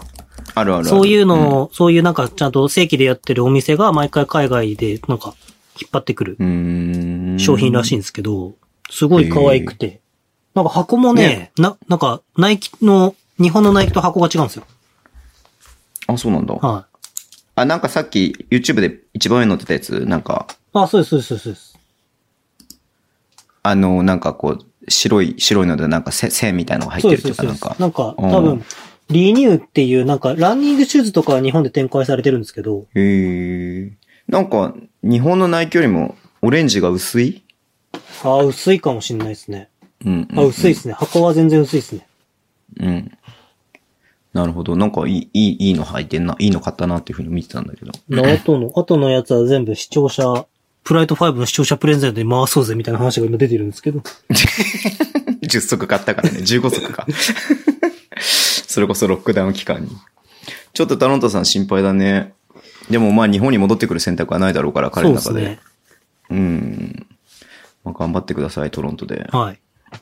たまにトロン、あのさ、タロンタさんのさ、トロントのやつ、昔、あの、もう一個チャンネルあんじゃん。あの、カナダ生活みたいなやつ。あの、犬の散歩とか載せてるやつ。そうそうそうそう。た、たまになんか昔の見たりとかするわ。はなんか癒される感じがする。タロい。ンそタさうんのそう声ぜ聞くと。ひ、タロンタさんの YouTube チャンネル登録してもらって、 見てあげてください、はい皆さん。はい。頑張ってるので。うん。フライト5もよろしくお願いします。フライト5ね、次はいつ配信なの知ら ない。何気楽しみにしてるんで。何も知らい。ない。マジで。何気楽しみにしてるんで。はい。えーっと、次行きますか。えーっと、エクパに初メッセージを送らせていただきます。はい。ズボンさん、宮本さん、こんばんは。こんばんはエクストラネーム、小煩悩です。はい。私は島根推しですが、えー今回の北海道対島根どうでしたか結果は島根の2連勝でしたが、お二人にいくつか聞いてみたいことがあります。はい。えー2戦目について、北海道は前半3-2のゾーンを使い、島根攻めにくそうでしたが、後半ゾーンは使わずでした。えー、連度が低かった、えープレッシャーディフェンスへのこだわり、えー使う場面じゃなかったどうしてでしょうえーもう一つ、はいえー島根は北海道のテイラー選手以外に対して基本ビフォード選手をマッチアップさせて封じる作戦、えー印象でした。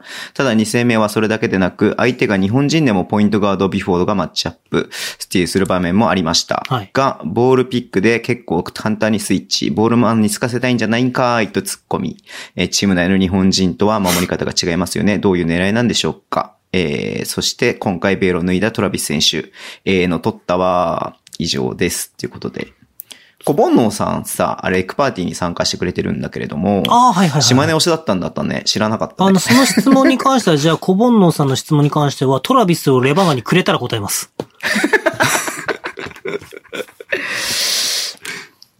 まあ、もちろん島根が良かった、あね、YouTube で散々話しましたけど、島根が良かったっていうのもありますけれども、はいうんまあ、北海道がちょっとね、あのーちょっとなんだろうな、そこに対してのこう、気持ちを持っていけなかったみたいな部分を正直感じた試合だったなっていうふうに思っていて。まあ、そうですね。うまあ、んその、頭でっかちになってるところはあるのかなと思っていて、北海道が。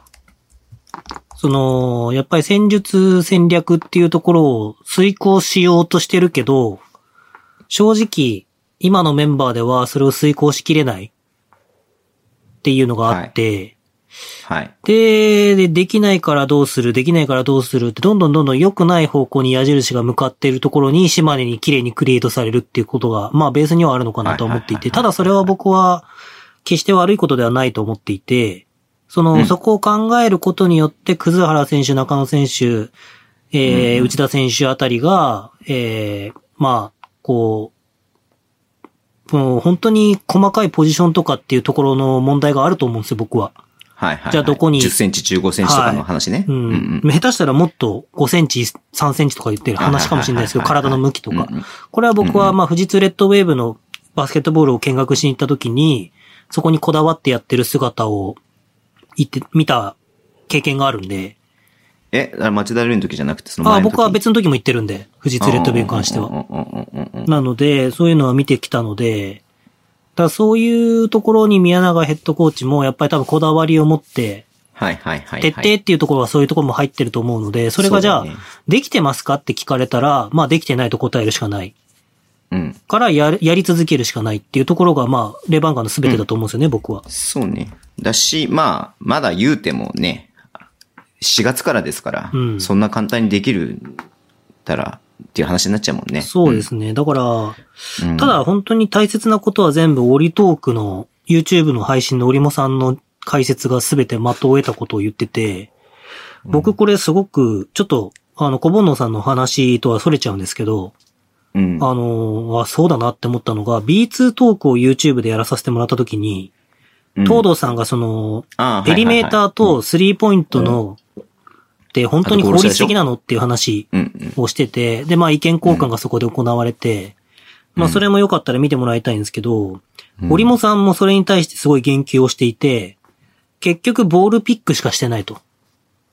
で、俺がいた時は、あの、オフボールのスクリーンがあって、うん。その外した状態とかっていうところが生まれて、そこを起点に展開が作られたみたいな話をちょっとちらっとしてるんですけど、やっぱり本当にオリモさんは、そのスペシャルな選手、レブロン・ジェームス、NBA とかでもね、今回 MVP 取っはいはいはいはた、いレブロンとか、まあ、えー、あと、河合とかね。そう、河合レナードとか、まあ、コービーとか、エバーソン。ンとか、ジョーダンとかもそうですけど、その辺は結局ペリメーターのショットで、期待値以上のものを出してくる。っていう話は確か安田さん、安田コーチが言及してて、うんうんうんうんだからそういう意味でも、オリモさんっていうのはやっぱり特別なシューターだったんだなっていう、スコアラーだったんだなってことを感じるし、まあ宮永さんは逆で、本当にまあ BT の系譜の中で、多分スリーポイントはいはいとペイントっていうのを取っていくっていうのを今ベースでやってるんですけども、うん。じゃあそれを守り続けるって、それだけをやるっていう風になると、やっぱり人の動きもボールの動きもやっぱり横横横になりすぎちゃうので、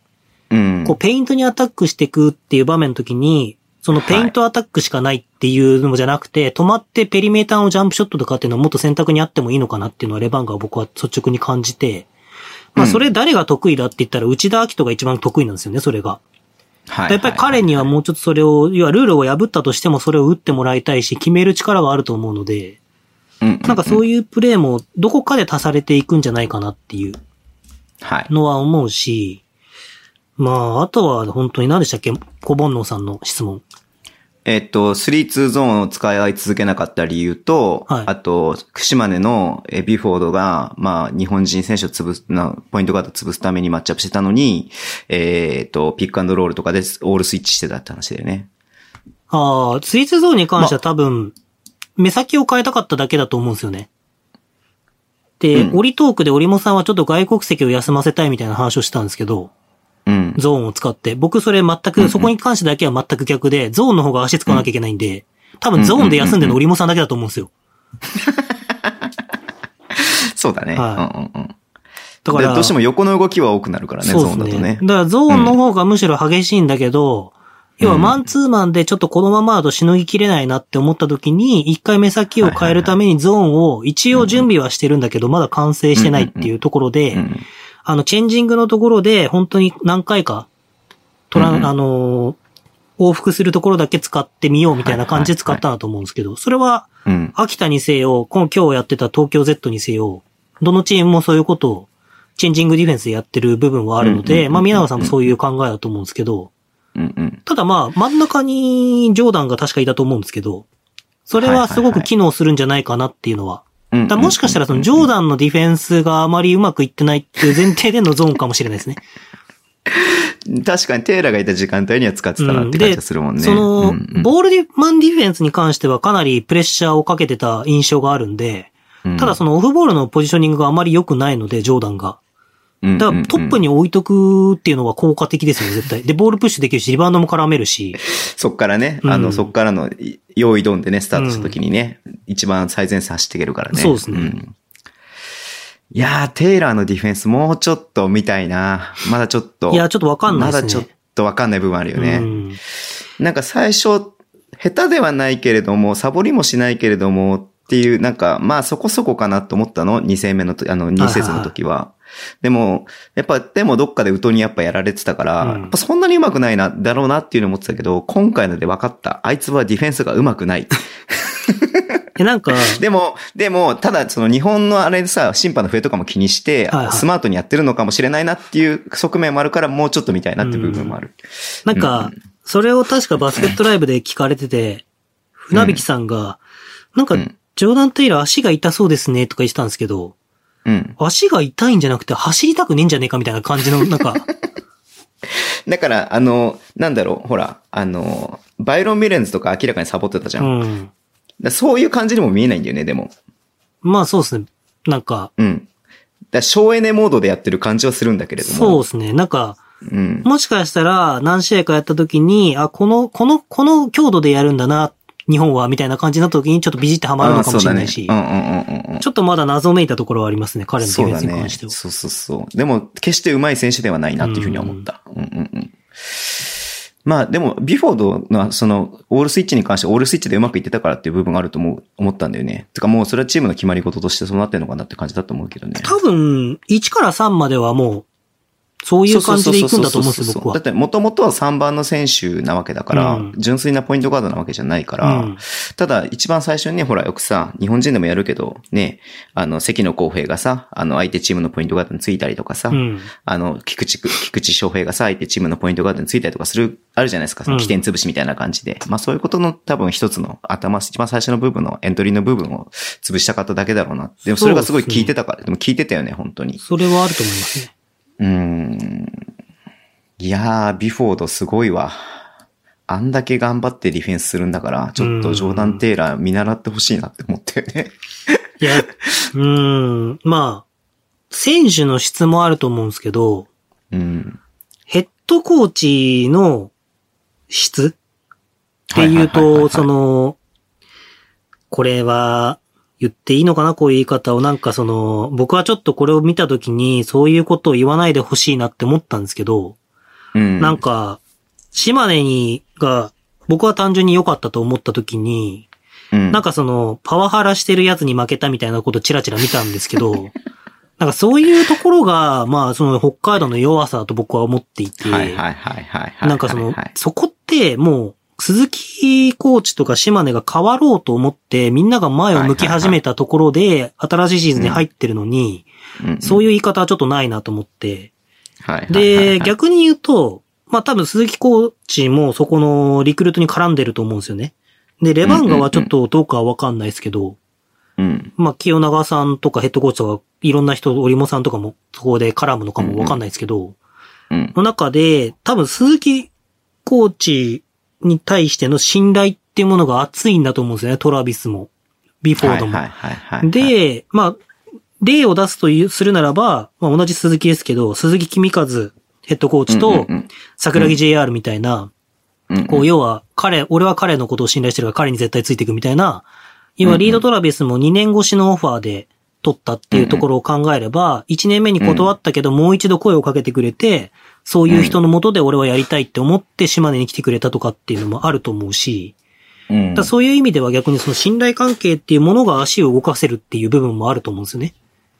逆に言うはいはいはい、と、ジョーダン・テイラーに関しては、そうじゃなくて、普通には取りたいと思って取っ取ったけうんうんうんうど、んジョーダン・テイラーは例えばチームが決まらなかったから来たっていう部分もあるかもしれないというか、その噂によるうんうとん、僕前もこれで言ったかもしれないですけど、なんかユーロリーグのクラブから声がかかれば解約できるみたいな話がヨーロッパの方では流れたんで、そうだね、うんあの、ヨーロッパの報道では、そう。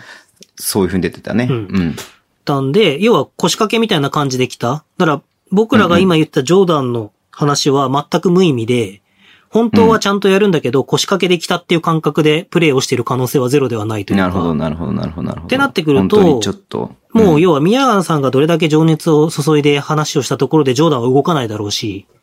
うんうんうん。うん、だからそういう意味ではその島根の、もうチーム全体のチーム力っていう方が上だったということを認めた方が僕はいいと思いますそうだね。はい。そうだね。うんうん。本当その通りだと思います、うん僕も。はい。はい。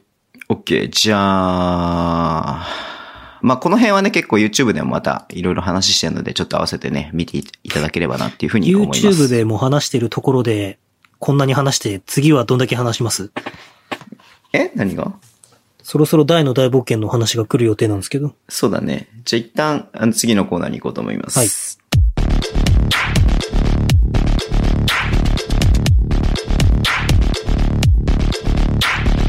エッグパーティーはい。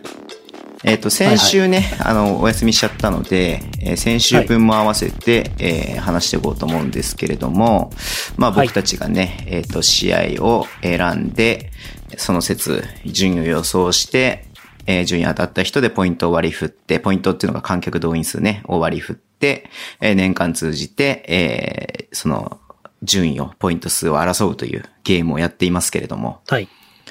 はい。えー、まず2節がね、えー、渋谷対千葉のゲームを予想しました。はいはいえー、結果的に、えーえーゲーム1が渋谷が、えー、負けて、で、ゲーム2が、えー、千葉が、えー負けてという試合だったので、まあすごくね、あの盛り上がった試合でしたよね。両方ともね、ブザービーターでね。うん。で、えーこの節、えーっと、まずゲーム1は、えー渋谷の、え2点負けを、負けを予想した人が、えー7人、11人中7人。はい。で、えーゲーム2が、えー渋谷の勝ちを予想した人が、えー6人、なはい11人中。はっい。ていうことで、えーこの段階で、えっ、と、まず、し一節も含めて宮本さんが1位です。はい。ありがとうございます。 1245ポイント。はい。で、宮本さんはここまで、えー予想、プレシーズンも含めて全部的中と。はい。で、え2位がタロンタさん。すごいね、タロンタさん。すごい映ですね像見れないのに。1067ポイント。はい。で、3位がなぎさ。なぎさなんと、えー834ポイントということで。はいえーで、まあ、慎太郎さんが4位、もたまさんが5位、えーかなさんが6位、えーこしょうさんが7位、えーえりごうが8位、はい。えーで、こぼんのさんも、えー合わせて同じ点数で8位。はい。で、9位がいなくて、10位が FA 狙いくん、11位がズボンさんで、ズボンさんはなんとここまで全部不正解と。はい。 0ポイントですね。はい。逆にすごいですで、ね。ここに、逆にすごいよね。だから4試合やってさ、まあ、どん適当に予想してもさ、まあ、2分の1の確率で当たるわけじゃないですか。うんポイントもらえるわけじゃないですか。うん。それを4回連続で外すってなかなかいないよね。はい。それなのに偉そうに喋ってるというね。はい。本当たちが悪いですね。はい。で、えっと、ここにお便りが、先週ね、いただいたのがありますので、話します。はいえーこんばんは、もたまです。エはいクパーティーへの投稿です。えー渋谷対千葉のゲーム2。連敗を脱す、脱出すべく渋谷ペースで進むも残り3秒で、富樫の3で逆転が、しかし、最後のオフェンス、なんとライアン・ケリーのタフショットがリングに吸い込まれる逆、劇的ブザービーター大逆転勝利。黒靴ゲームに弱い渋谷が今季初勝利を飾りました。そして宮本先生がなんと6試合連続予想的中。例えて言うなら金丸のフリースロー。へ へ宮本先生の的中記録はいつまで続くのか注目ですというお便りいただいてましありがとうごて。ざいます。あのね、レイカーズが優勝した日にね、このケリーが、あの、そうですね。ブザービーターだったってことで、はいすごいなんか、レイカーズ推しとしてはすごく嬉しかったんじゃないかなっていうふうに思いますけれども。すごいね、宮本先生、6試合連続で当てましたね。すごいですよね。僕、試合全然見てない。ないのに。全然見てないです。B2 見るのに必死で、全然 B1 見てないですね。マジで。で、毎回慎太郎さんがさ、はいはい宮。本さんはなんでこの予想されたんですかみたいなことを聞いてくるんですけど。そうね、こ真の面目だからね。この回に至たっては、秋田が1位になるためですって答えました からね。で、た、確かにそれで秋田1位になってたからそうね。この施設が終わった後ね。すごいよね。そこまで当ててるからね。すごいよね、宮本さんね。はい。で、えー、行わ、えー、先週行われた3節ですね。3節は、えーホーム三河で、アウェイの名古屋ダイヤモンドドルフィンズの試合を、えー予想しました。はい。で、結果的には、えーゲーム1は三河が、えー勝って、ゲーム2は、えー名古屋が勝ったということで、はい。で、えー、宮本さんついに、はい、外れました。ゲーム1は当てたので、はい7試合連続で当てたんですけども、ゲーム2、えー三河が勝つと予想して、えー外しました。はい。 で、ズボンさんは、毎回宮本さんと逆張りをしていたので、別に宮本さんのやつを見て僕は予想してるわけではないんだけれども、ははいい。。で、えー僕がついに、えー当てました。はい。はい。だからゲーム1は当てた人が11人中8人。えーゲーム2が当てた人が11人中3人だったので、まあ3人だとね、やっぱり割り振りが多くなるので、ズボンさん一気にこれで9位まで上がりましたね。だからそういうのが、やっぱでかいなっていう。で、なんかレバンガの試合見てたら2000何人か入ったりとかしてるから、うん。やっぱ、そいやの、少ない倍のポイン方トになるでからね当たると結構でかいんだなってのは思いますね。そうだよね。仮に2000、2000人の試合をさ、一人でさ、当てちゃった場合にはさ、それだけで一気に1位に躍り出る可能性があ確るかかにらそうねで。すね。うんうんうんうん。で、この結果、3節の結果、えー、なぎささんがなんと1494ポイントで1位。はい。さすがなぎささんですね。はい。だっで、宮て、本さんが。演じてるだけですから1330ね、なぎささんは。そうね。ポンコツを演じてるだけで。はい。あのー実は、ね、あの、B リーグを全てを牛耳ってるのは渚ですからね。そうですよ。バスケットボールダイナーの僕らのトークをして、軽快なトークしてますね、お二人でとかよく言わ言われますけど、違いますから、渚さんが書いてるシナリオを読んでるだけですから、僕ら。そうです。だから、渚さんにかかるともう B リーグの結果すらもね、コそうですントロールできますからね。そうですよ、はいなので、1位に躍り出ました。で、宮本さんが2位で、えー、タウントさんが3位と。本当に。いや、タロンタさんがすげえんだよな、マジで。タロンさんすごいね。小翔さんが5位、6位が慎太郎さん、7位がもたまさん、8位がかなさん、9位がズボン、えー、10位が小煩悩さん、11位が FA 狙いくんということになってます。え、でもね、はい一番すごいなって思うのは、毎回毎回予想のリストがバーって出してもらうたんびに、こう、毎回毎回そのなんか予想をちゃんと言ってくる慎太郎さんが一番すごいなと思うんです けど、一番微妙なんだよね。なんか、なんか笑いにもならないし、なんか、なんていうの、当たりましたね、慎太郎さんみたいな当たり方でもないし、みたいな。失礼なやつだな、本当 に。宮本失礼なやつだな。だからそういった意味ではズボンさんみたいなやり方が一番あれでしょ盛り上がるでしょ、まあズそうボでンすねさんやっとだからその当てましたね、みたいな感じでさ、な言っんかてくれるじゃん、みんなが。うん。この、この面白さをやっと分かったんですけど、はいはいは僕、いそ、の、三河と名古屋のゲーム1の当てた時に、はいはい特、殊点差が結構離れてたんで、うんうんうん。あの、他にもっと迫っていた人が3人いたんで、はいはいあの、85ポイントしかもらえなかったんですよ。そうだね。だから、うんうんうん85ポイントだけもらうとあんまり意味なくて。そうでねも、うんその今回のズボンさんみたいに、かなりの、うん要は3人しかいなかったってなると、まあ、その時点で3人、3位までの特殊点差のポイントをもらえて、3人はいはいはでい千何百人のやつの半分を割り振りされるわけじゃないですか。だからだねそういうなん、か、変な話、普通にやってったら僕は今、えっ、と、リーグ戦でもう6試合やって、5個当たって、1つ外れてるだけで、多分、ヒット率は高いんですけど、うんうんはい。逆に言うと、下手したら、6試合やって、2つ当たって4試合外れてたとしても、うん。なんかアップセットみたいなのが起こったのを1つ当てると、上位に躍り出る可能性があるっていうのが面白いとこだなっていうのをすごい最近そうだねやってて感じました。はい。このゲームを考えたんですよ、ズボンさんが。すごいですね。ズボンさん、いいゲームを考えましたね。はい。でも、全然当たりませ ん。だってズボンさん、よくみんな当たるなと思って。ズズボボンンささんんなん全然当かたんねえなと思って。そこ行くみたいな感じの、なんていうのなんか、な、なんでそう、そうな、なるんだろうみたいなさ。このまんま行くとすごい失礼だけどさ、アルバルクと3円が当たったら3円って言いそうでさ、怖いよね。いや、今回の三河宮と本名さん、古屋宮本さは、ん、勝負ごとに絶対はないでいすかや、ら。まあそうですけど、はい今回の三河と名古屋は僕がズボンさんに聞かれたときに、まあ、うん今回の試合で一番なんかちょっとこう、ダービーだし、愛知ダービーだし、こう分かれるんじゃないかなっていう意味で提案しましたけど、まあいつかは絶対訪れると思うんですよ。はい。最下位対対1位みたいな試合が。アップセットがね。うんうんうんでもその時にちアッょっプとセット、じゃなくて、あ、そういうのね。うんうんうん。ちょっと僕はその最下位の方にかける勇気はないなっていう。ああ。そこが宮本さん意外と堅実でコツコツ型だよね。ズボンさん結構ホームラン、ホームランバッタータイプだからさ、狙いに行きたがっちゃうからどうしても。ギャンブラータイプだからさ。え、でも俺普通に名古屋勝つだろうなと思ってたの。で、ズボンさんが一番最初にね、はいあの、ここっから皆さん感想、まあほら、予想する前に感想を書いちゃうと、それに引っ張られちゃうといけないから、一応書かないでっていうのが約束事になっていて、はいで、みんなの予想が出揃った段階では感想とか自分の予想の理理由みたいなの書いていいよっていう風にしててさ、ズボンさんがさ、いや、名古屋が2勝しますとかさ、みんながさ、名古屋は勝たねえ、名古屋は勝たない、 名古屋は勝たないってさ、みんな書く から、書くからさ、何くそと思ってさ、もうみんなでフルボッコにされてたズボンさんさ、でもその、名古屋が勝てなかったゲーム1も、名古屋はそんなに悪くなかったですね。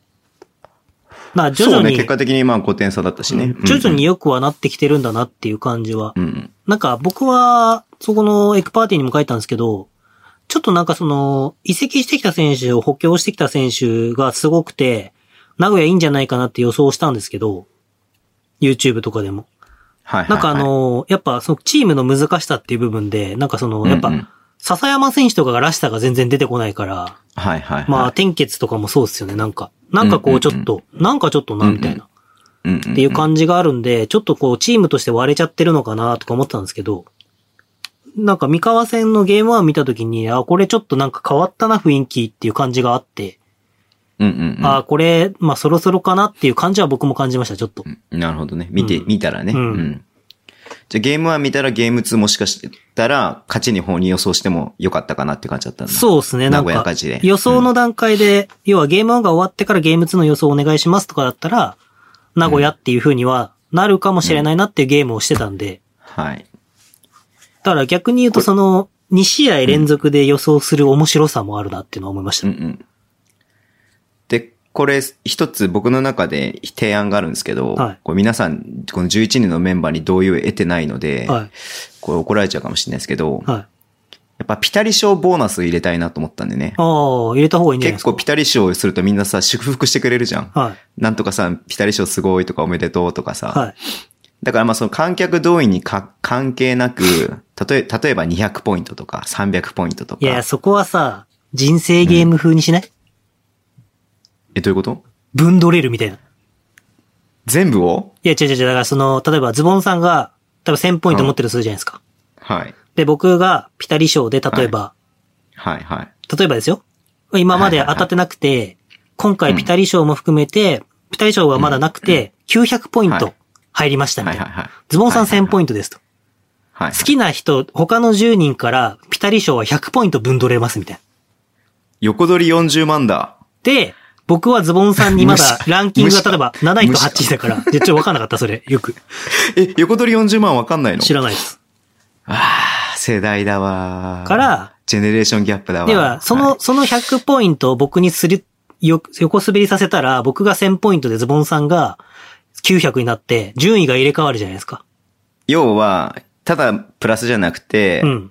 100ポイントもらえるんでも、要は200ポイントの差をつけられるってことそうね。そうそうそうそうそう。横取り40万だ。そううん。だ例えばもしかしたら、最後の60試合目でポンって当たった時に、ピタリ賞が出て、うんはい。おってなって、1位と2位がピタリ賞によって入れ替わるとかって劇的じゃないですか。はいはいはいはい。まあそんなげ、すごいレースになるかわかんないですけどね。なんかそういうちょっとその、こうちょっと、恨みを買うみたいなとこがあった方が燃えるのかなみたいな気はしますけど。確かにそれはいいかもしれないね。ちなみにここまでピタリ賞出してるのは、はい。えー一節のゲーム1で宮本さんがピタリ賞出してまウす ケ。るよね。一節のゲームまで達成するくらいですか。すごい。これは本当にすごい。で、あと、えっ、と、ゲー、二節のゲーム2でタロントさんが出してます。はい。で、えっ、タロンタとさ、んだからなんで、な なんでわんかでる出んだてんだよ。本当はトロントにいねえんじゃねえか、あの人。三節の、えっ、と、ゲーム1で小翔さんが、はいえーピタリ賞出してますね。はい。なんで一応この3人が該当なんで、はいただこの段階から横取りにするって言うとさ、3節までの結果を見た上でになっちゃうからさ、なっちゃうけどいいうーん。3節まではじゃあ、その今回はポイント制にしてあげればいいんじゃないですかプラス200ポイントにしてあげようか、うんそしたら。でプラ、ス200次からはポイントにして、分取りで、誰かから100ポイント。だからなんかしたら、あ、でもそうすると、あれじゃない損じゃない ?100 ポイントになっちゃうと100ポイントしか増えないじゃん。その3節までの200ポイントの方がウェイト大きくないあポイントだけで200じ考ゃえん、たら100ポイントあげればいいんじゃないですかあ、そうするそうしじゃあ、えっと、3節までに、えっと、当て、ピタリ賞した人は100ポイントあげます。はいで、4節以降は、えーピタリ賞当てた人が、えー他の人が100ポイント取れる横取り40万形式でいきましょうか。だってしたらもう絶対 FA 狙い、エリゴ、タロンタでしか動かないですから、その3人は。え、どういうこともう、タロンタさんがピタリ賞出したら、じゃあエリゴからもらいますって。エリゴくんがピタリ賞出したら、いやタロンタさんからもらいますって。その中で何経済が回る感じそう、なそのうなんかでぐるぐる回るみたいわかりました。じゃあ一応それプラスしときますんで、はいこの配信が終わって次の4節まで。で、4節がもうね、えっ、と、水曜日なんですよ。な。はい。これを決めなきゃいけないんで、決めましょうか。はい。はい。はいはい。えっ、と、北海道秋田、はい。えー、アルバルク宇都宮、はい。えー渋谷川崎、はい。横浜千葉、はい。新潟富山、はい。えー、三円新州、はい。えー、名古屋広島、はい。えー、京都三河、はい。島根大阪、はい。滋賀琉球、はい。で、まあ見てないとこやりたいよねっていうのがまずありますよね。北進、北進越ってんの北進越ダービーいいんじゃないですかえっと、三河、新州え新潟富山新潟、富山あれ、富山やってないか。やってななんいかか。その、近い道後同士でやるの面白そうじゃないですかあ、オーレ人入るのかな、結構。あとは、滋賀はね、まあ600人とかしか入れてないからね。あとはアルバルク、宇都宮が、あ、まあ、ね、面白そうだけど、ででもも、アルバルクや、開幕でやってるからな。アルバルクやっちゃったか。もう北から行くっていうの全然無視してるけどね。そうです。まあ、 まあこのタイミングで北海道、秋田もありかなとは思うけど、秋田もやった秋田やってない。秋田やってないか。いでやも、新潟、富山にしようん、新潟富山でいいんじゃないですかう。うん。新潟富山にしましょはい。じゃあ、新潟、富山で行きます。はい。はい。えー、じゃあ、これもう今日のね、火曜日の、えー、23時なんで、もう1日しかタイムリミットがないんで、う。はい。はい。すぐに皆さんにお知らせしておきます。はい。はい。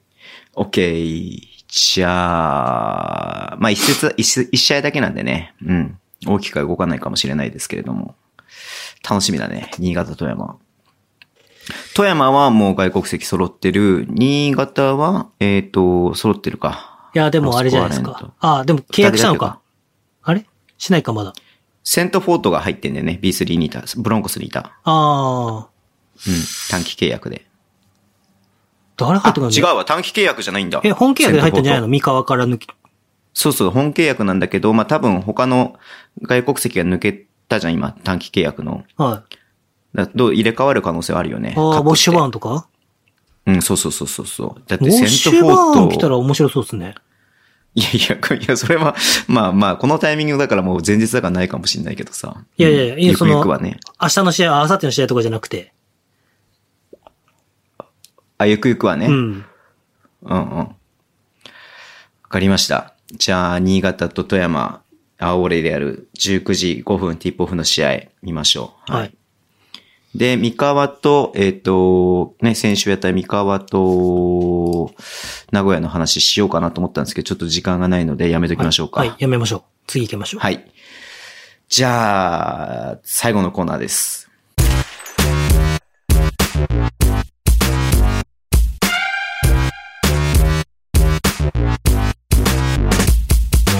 お便りコーナーですね。お、とうとう外国籍が終了した。あそうだね。終わったね。外国籍あがれ、終も了たしまさんて、からもらってないね。まあ、ちょっと僕たちがちょっと休んだりとかしたから、もたまさんが送ってきてくれなかったのかもしれない。神様、仏様、川辺さんにしましょう。来週から。はい。はい。で、えっ、と、これもすいません。先週いただいたお便りですね。は。はいいお疲れ様です。えー上位上場です。ああ、前にもくれた。上位上場さん。はい。アメリカ人の方ですね。はい先週、まあ、先々週ですね。私の質問に答えていただきありがとうございまこす。ちらこ嬉そしい限りです。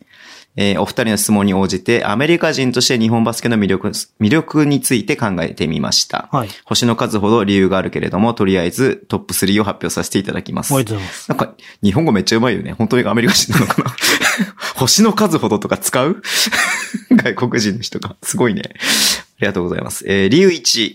はいチ。ケットが手頃。私はサンフランシスコ出身のウォリアーズファンです。NBA の生観戦は席が悪くても最、一、一人当たり日本円にすると1万5千以上かかります。おまけにビールは1杯1500円くらいです。それに比べて、えー B リーグは本当にアフォーダブル。アフォーダブルってなんだろうアフォーダブルです。しかも、プレーの質は思ったより高いです。うん。えー理由に歴史的な時代をけ体経験できます。NBA の歴史が長く、もう熟成済みです。日本のバスケの歴史も長そうですが、今年はわずか B リーグの第5節です。第 5, あ5年目ってことで5年目ですあ。ーはいはいえープレーの質も選手の質も2、3年前に比べあっという間に上達していると気がします。はいえー面白いルーキーも続々登場しています。日本のバスケの成長を見るのは本当に楽しいです。はい理由3、はいかっこ外国人に限る、えー B リーグは外国人としてバスケットを楽しみながら日本語の勉強できるチャンスです。来日する前に全然日本語が話せませんでした。今年は日本に引っ越すから、引っ越してからえー6年目です。日本語を勉強する方として、あ、勉強する方としてあまり興味がない文章を、あ、勉強する方法としてってことかな。方法として、はいあまり興味がない文章を読んだり使わない言葉は勉強したりすはするのはよくします。興味が深いものを見たら勉強が楽しくなって早く上達するという仮説で B リーグを見始めました。うんその仮説は合っていました。最初にテレビの解説が全くわからなかったが、見れば見るほどわかるようになりました。へーそしてバスケに関して記事を読みたくなって、お二人のポッドキャストまで理解したくなってきました。結局今年は NBA よりも B リーグの試合を見ています。えー長い文章を失礼します。以上外国人から、ん外国人の目線から B リーグの魅力を発表しました。すごいへね。ー日本語全然、日本語全然上手ですよ。ちょっと、ちょっと、ちょっとなんかうわかんない部分もあったけれども、全然いつかすごいね。ゲストでお待ちしてますんで、日本語に自信が持てるようになったら、上位上場ぜさん。ひ話してみたいですね。上位上場さんね。はいだまあ、どこの、どこの人なんだろうねって、 なんか一回一回質問してて、だんだん 上位上場さんの、あれが、そえ、こがだか分からってそくるっての、いサンう。フランシスコのロ、あ、違う違う違う違う違うにの日本でどこに住んでるのかなってことあーそういうこうん。どこの試合によく見に行くのかなと思って。だから、あれじゃないのやっぱ、日本語それで上達したっていうところで、あのー馴染みもあるとこで言うと、富山で、井口さんのカモンと、サトルマイターにこ う、わかりやすかったじゃないですか。おい、サトルマイタは英語じゃない ぞ。カモンは英語だけれども。はい。そっか、まあそう考えるとそうだね。俺も NBA の解説、実況をさ、もちろん日本語がない時には、まあ、日本語で、じゃない、英語で来たり、見たりとかもするし、日本語で実況があってもさ、あの、はいはいシャーロットの試合とかはシャーロットのね、解説で聞きたりとかもするからさ、まあそういった意味では、確かに聞いてると、なんか言わんとしてることはなんとなくわかるもんね。バスケの試合だったらね、展開見ながらだったらあさの僕。も NBA のポッドキャストとか聞いてますけど、うん。うん。まあ、あんまわかんないですけどね。やっぱ映像があって、それに対して音声が入ってるのあーと、それは確かに全然違います音声だけは全然違うと思うけどさ。うん。でもそのポッドキャストまで聞いてくれてるわけでしょこの、拙い日本語と北海道なまりの人のポッドキャストを。どれなんだろうね、フリースローのことをフリースローっていう人のポッドキャスト。あれかあのー、篠山のありがとうございますの人のか違ううかあの人違うでしょ日本に住んでない違かうしょあの人日本、そもそもアメリカ人じゃないなでそうしだょった。彼、イングランド だわ。僕だって LINE 知ってたわ。電話 LINE 番やっ号て、んのイングランドの人。電話番号送られてきて LINE 検索してくれって言われあてそうだっそたっか。そっか。うんあ、そっか。でもネットとかも LINE やってるもんね。それ言ったことなかったんだけど。え え、別に、あの、やって、やってるよねっていうだけでさ、別に僕たちは別に連絡してるとは一言も言ってないです よ。はい。ええ。なるほど。そうねはい。そっか。いや、面白いね。なんか、そういう人と友達になりたいんで、ちょっと、もし関東圏内に住んでるようでしたら、今度ランチに行きましょそうですね。う。ねえ。なんか、あんまり僕、外国人友達いないし、ちょっと一時、ちょっと前まですごい英語喋りたいなと思ってたんで。その友英達に語なりたいを喋りたいとかじゃなくて、そういうやっぱ外国人の視点とかがあると新しいなんかうん気づきがありそうですよね、すごい。こあう、なんか間違いないですそれは発信するにしても。うんうんうんうん。いやー、だって上位上場ですよ。上位ですよ。上位ですよ。上位。上位って僕フルハウスしか出てこないわ。ごめん上位をフルハウスい見てたないわ。あ、知らないんですかいやー。まあでもさ、チケットも確かに安い。ということは近くにあアリーナがあるところに住んでんだろうね。まあやっぱ、関西、あ、関東圏に住んでんじゃないですかしたら、うん。東京まあそうだよね。うん。横浜とか。本当でも東京って恵まれてるよね。眺めてますね。だって B2 も見れるし、B3 も見れるし、そう。で、まあ言ってしまうと川崎にも横浜にも行けるし、千葉にも行けるし、まあ宇都宮もちょっと行けば行けるしうん、って感じでしょ。すごいよね、やっぱり。それはそうだよなって思うよね。うん。いやー、まあルーキーとかまで注目してるってのがいいよね。すごいっすすねごいよね。うん。いやーなるほど。ぜひ、ぜひご連絡ください。はい。上位じゅ、上位上場さん。上位上場さん、ちょっと友達申請しとこうかな、後で。フォローされてんのかな、僕。わかんないけど。だって、さ、上位上場さんさ、もうちょっと古いツイートだけどさ、はい。インカレバスケのサインボールプレゼントとかのリツイートしてるよ。めっちゃルーキー追いかけてるやん。 もはや大学バスケすら見てるからね。うん。ジョージョーさ当ん、時だ最近、最近の日本のバスケの流行りの言葉は、長谷信です。長谷信。 長谷信です。ジョイ・ジョージさんでもね、あれなんだよね。二つしかツイートしないね。えー、あ、リツイートか。リツイートか。リツじイゃーあトなの本か当に情報収集のためだけに、そんな感じなんじゃないだからアメリカのバスケのとことかも全然やってないんじゃないのかな。うーん。いや、楽しみだな。ちょっとなんか、仲良くなりたい。はい。ということで、今日お便り終わりです。以上です。あありがとうございます。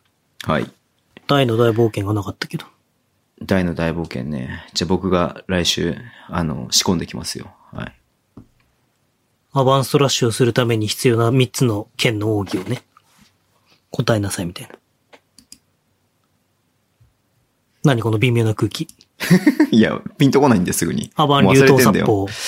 忘れてんだよ。第一えまあさん観光殺法ちげえよ。それピッコロだよ。まあ、観光殺法で聞こえたわ。うん。エクセレンスのさ、撮影行ってる時にさ、うん、うん。ちょいちょいさ、同世代からさ、ドラゴンボールの話が出てくんだけどさ、うん。あの、20代中盤ぐらいの選手が全然わかんなくて。マジあそうなかんだみたいな。僕はもうカメラと言いながら爆笑してるんだけど。だってもう、ワンピースとかでしょもうそういう子たちはみんな。まあそうなんです。鬼滅とかの話はわかるっぽいですけど、うん僕鬼滅わかんないから。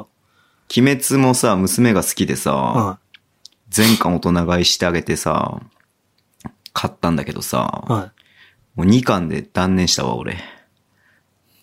鬼滅の刃ってどんな話なんですかえっとね、家族が、主人公、炭治郎っていう主人公がいて、はいはいはで、いまあ、家族と山の中に暮らしてたんだけど、はいある日鬼に襲われてい。、は妹が鬼にされちゃったの。い。ええでもなんか、その鬼、妹を鬼から人間に戻そうとして、はい。その鬼を倒す、なんかそういう、そういう鬼滅部隊みたいなのに、で修行して、あ、で鬼を倒していくみたいな話それで鬼滅の刃なんですね。そうそうそうそう。へで、ーその、まだ俺は全然その修行してるところででもうやめちゃったから、うんその後どうなるか全然知らないんだけれども、はいはいはい。うん。だからその妹がねずこっていう妹がいいんだけどはいはいは、いねずこをいつも背負って、あの、宮本さんのリュックあるじゃないですか。はいはいあのーアップセットの、はい。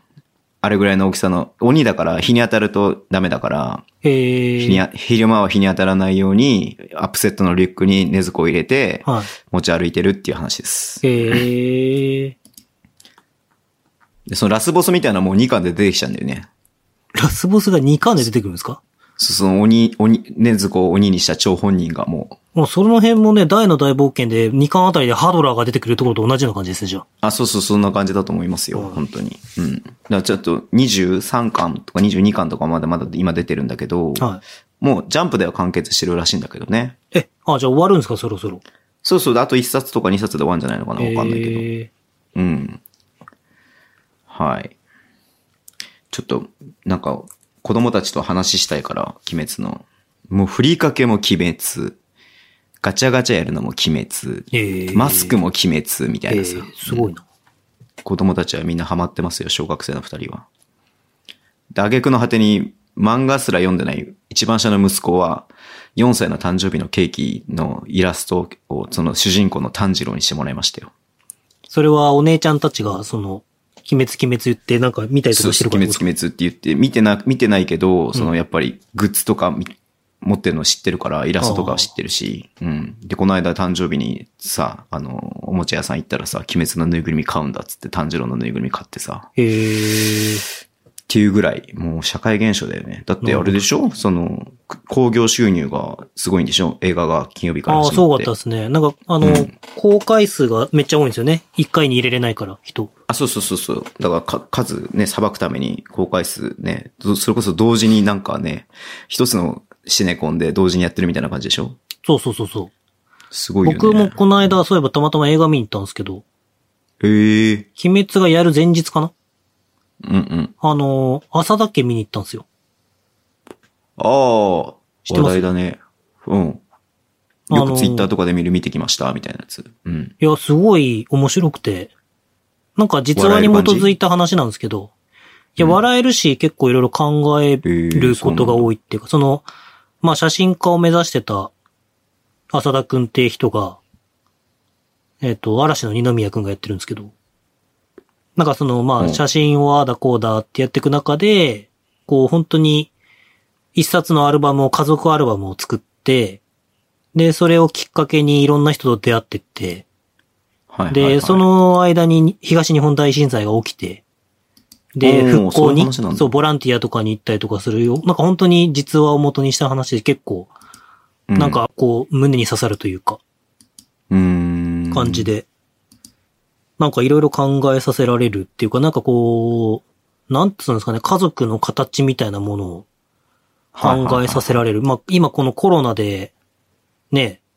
こうなかなか、なんていうんですか、家族の時間も増えるからストレス溜まる人もいるだろうし、逆に家族と会えない人もいるだろうっていうふうに思うんですけど、はいはいなんかそういうのを改めてすごい感じさ、考えさせられるっていうか、うん。のが、だったんで結構僕はあんまり映画見ないんですけど、うん、ちょっと見てみたいなと思って、見たんですけど、おすすめしたいですね。鬼滅はちょっとわかんないけど。はい。 でも、行った映画館は鬼滅だらけでした。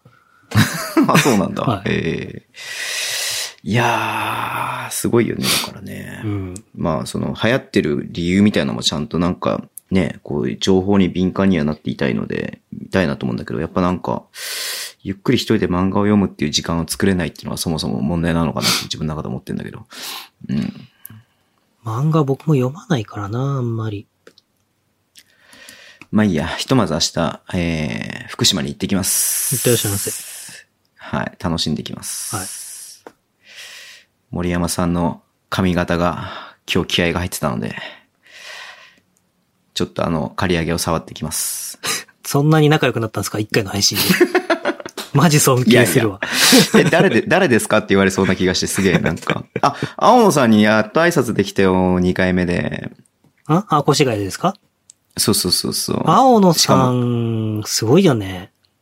ベイちゃんにインタビューするところでさ、はじよし、始めるぞっていう瞬間に青野さんが部屋からガチャって出てきてさ、はいあ、この間ありがとうございましたとかって言って話してさ、青野あさん。僕、僕の大好きな選手だからいっぱい取り上げてあげてとかって言 って、ベイちゃんのこと言って。青野さん、マジですごいよななんか、青野さんと知り合って価値観が変わったみたいなとこありますね、僕も。あ、そうなんだ。んもうちょっと話したかったな。ちょっとベイちゃんのインタビューがあってちゃんと話せなかったけど。いや、なんうかその、なんて言うんですかね。なんか僕も結構その、たまに言われますけど、言葉のチョイスが独特っていうか、おうっていうのかは僕にはわかんないですけど、なんかよくそんな言葉思いつくねとかたまに文章書いたりとかすると言われるんですけど、へえ。スラスラ書けるねとか。それこそなんか、なぎさに言われて舐めてんのかこいつって思ったことがあったんですけど。舐めてないよ。尊敬しますよ。 なんで宮本さんはそんなに言葉が溢れ出てくるんですかみたいな、なんか、溢れ出てくるって何みたいな。お前絶対バカにしてるだろみたいな。バカにしてないですね。はい。と思ったところがあったんですけど、でも、青言野さん。葉をつむ、俺はお前みたいに言葉を紡ぎ出せないって言うよ、そのうち。違う。いやいや、それズボンさんでしょ言っ たの。それ俺じゃないでしょ。なんだっけ。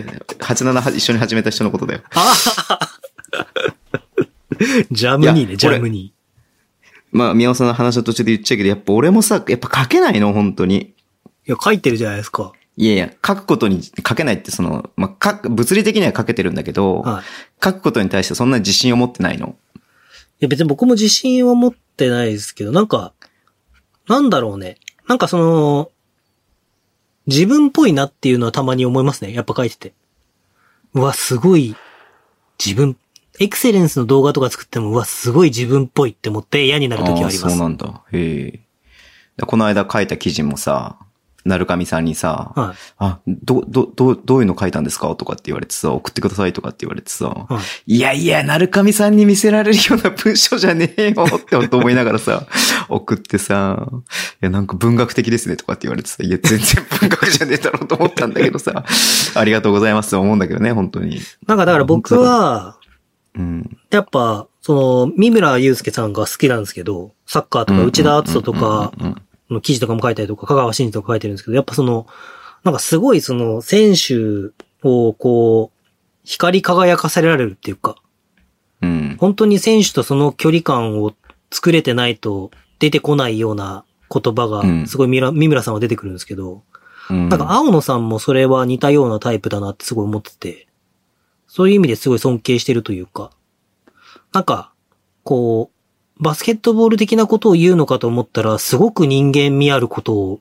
言ってくれたりとかして、うん。こうなんか、それは本当に青野さん、青野さんが言ってるから嘘くさく聞こえないし、うん。あ本当に。にこの人そう思ってる。だから多分川辺選手に関して、青野さんが、いや、好きな選手だからいっぱい聞いてあげてねって言ったのも多分本心だと思うしっていうのうんうんが、うんうん。すい。ごい思うし、なんか、それこそ東堂さんとかとも話させてもらっても、結構その東堂さんってエッジ聞いてるじゃないですか。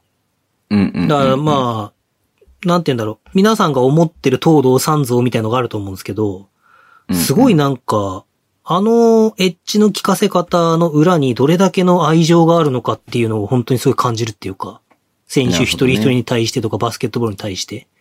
うんうんうんうん、だからこそ、あんだけエッジの効いた言葉を言ってても選手がついてくるっていうところがあるんだなっていうのはすごいうんうんうんうん。なんか、思うし、やっぱいろんな人と、こう、話させてもらったりとか、いろんな話、人の話を聞いたときに、うんうんまあそういうのすごい感じるなっていうのは、最近思いますね。なるほどね。うんうん。なんか、いやー、すごい、みんなすごいなって本当思う。うん。すごいですね。だからそう、ただなんか、なんつうんだろうね。だまあもしかしたらその、河辺良平選手のことを別に、うんうん。オフの時に書いてもよかったのかもしれないんですけど、うんうんうんなんか、書かないでおこうって思ったっていうか、なんか、別に、なんつうんだろうな。 これ、これ、タイミング間違ったな。そのズボンさ んはそのインタビューをしてきてくれたから。だけうんだけど、なんか、まだ僕には書けないなって思ったっていうか、あー彼のことをなんか書こうみたいな気持ちにはならないなっていう、すごい、それはおこがましい部分かもしれないですけど、うんうんうん。なんか、っていうのはすごい思いましたね。うん。で、一応宮本さんに言葉入れたでしょいや、別に他に断りを入れる必要はないと思うんですけど。ベちゃんに稲部取ってきていいですかって。そこは宮本さんとベちゃんの関係も知ってる、知ってまあ、細かくは知らないけど、連絡取ってることは知ってたからさ。そこはなんかまあそれぞれだから別に、ただ事実として彼がどんな道を、そのどういうことを考えてその日どう思ったかとかっていうのでもっと出るべきだとは思うから、あれなんですけどね。なんか僕はなんかいろんな人と関わらせても、それこそ、あのーバスケットボールキングとかで書いてる鳴上さんもそうだし、吉川さんとかもそうですけど、やっぱこういろんな人の話を聞いてると、うん。うん。なんか、なんて言うんだろうな。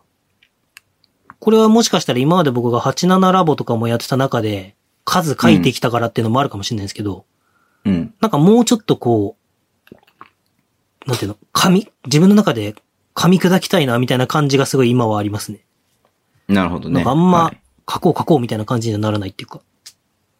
はいまあなんか、い行くからにはやっぱりさ、その自分の、あの、経験値も含めてさ、そうそうなんですよその。本当にその通りだと思います。しクラまずクラブにプラスになるようにしたいっていうのが大前提にあるわけですよ。うんせっかくいろいろ、まあ、この僕が行くことによって少なからず何かしらの時間を使ったりとかするわけじゃないですか。うんクラブの担当の人はさ。だからその時間を使わせてるわけだから、そこに対してちゃんと責任としてね、クラブにちょっとでもプラスになることは還元したいなっていうふうには思うのいで。や、そうですね。本当にだから、こういうことをやらせてもらってる中で、見え、まあありがたいことなんですけど、み今まで見えなかったようなことが見えるので、そうね。そこでうん働いてる人、まあエクセレンスやってる時そうも、ね本当に広報の方に僕はすごいお世話になってて、むしろ多分選手とか追いかけてますけど、一番誰よりも広報の方からいろんなことを、うん時間をもらったりとか、いろいろ手配してもらったりとかっていうのがあるので、でもそれがじゃあ、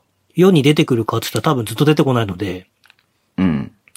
なんかそういうことを、人の努力とか思いに対しても、なんかね、還元できるようなことはしていきたいなとは思いますよね、本当に。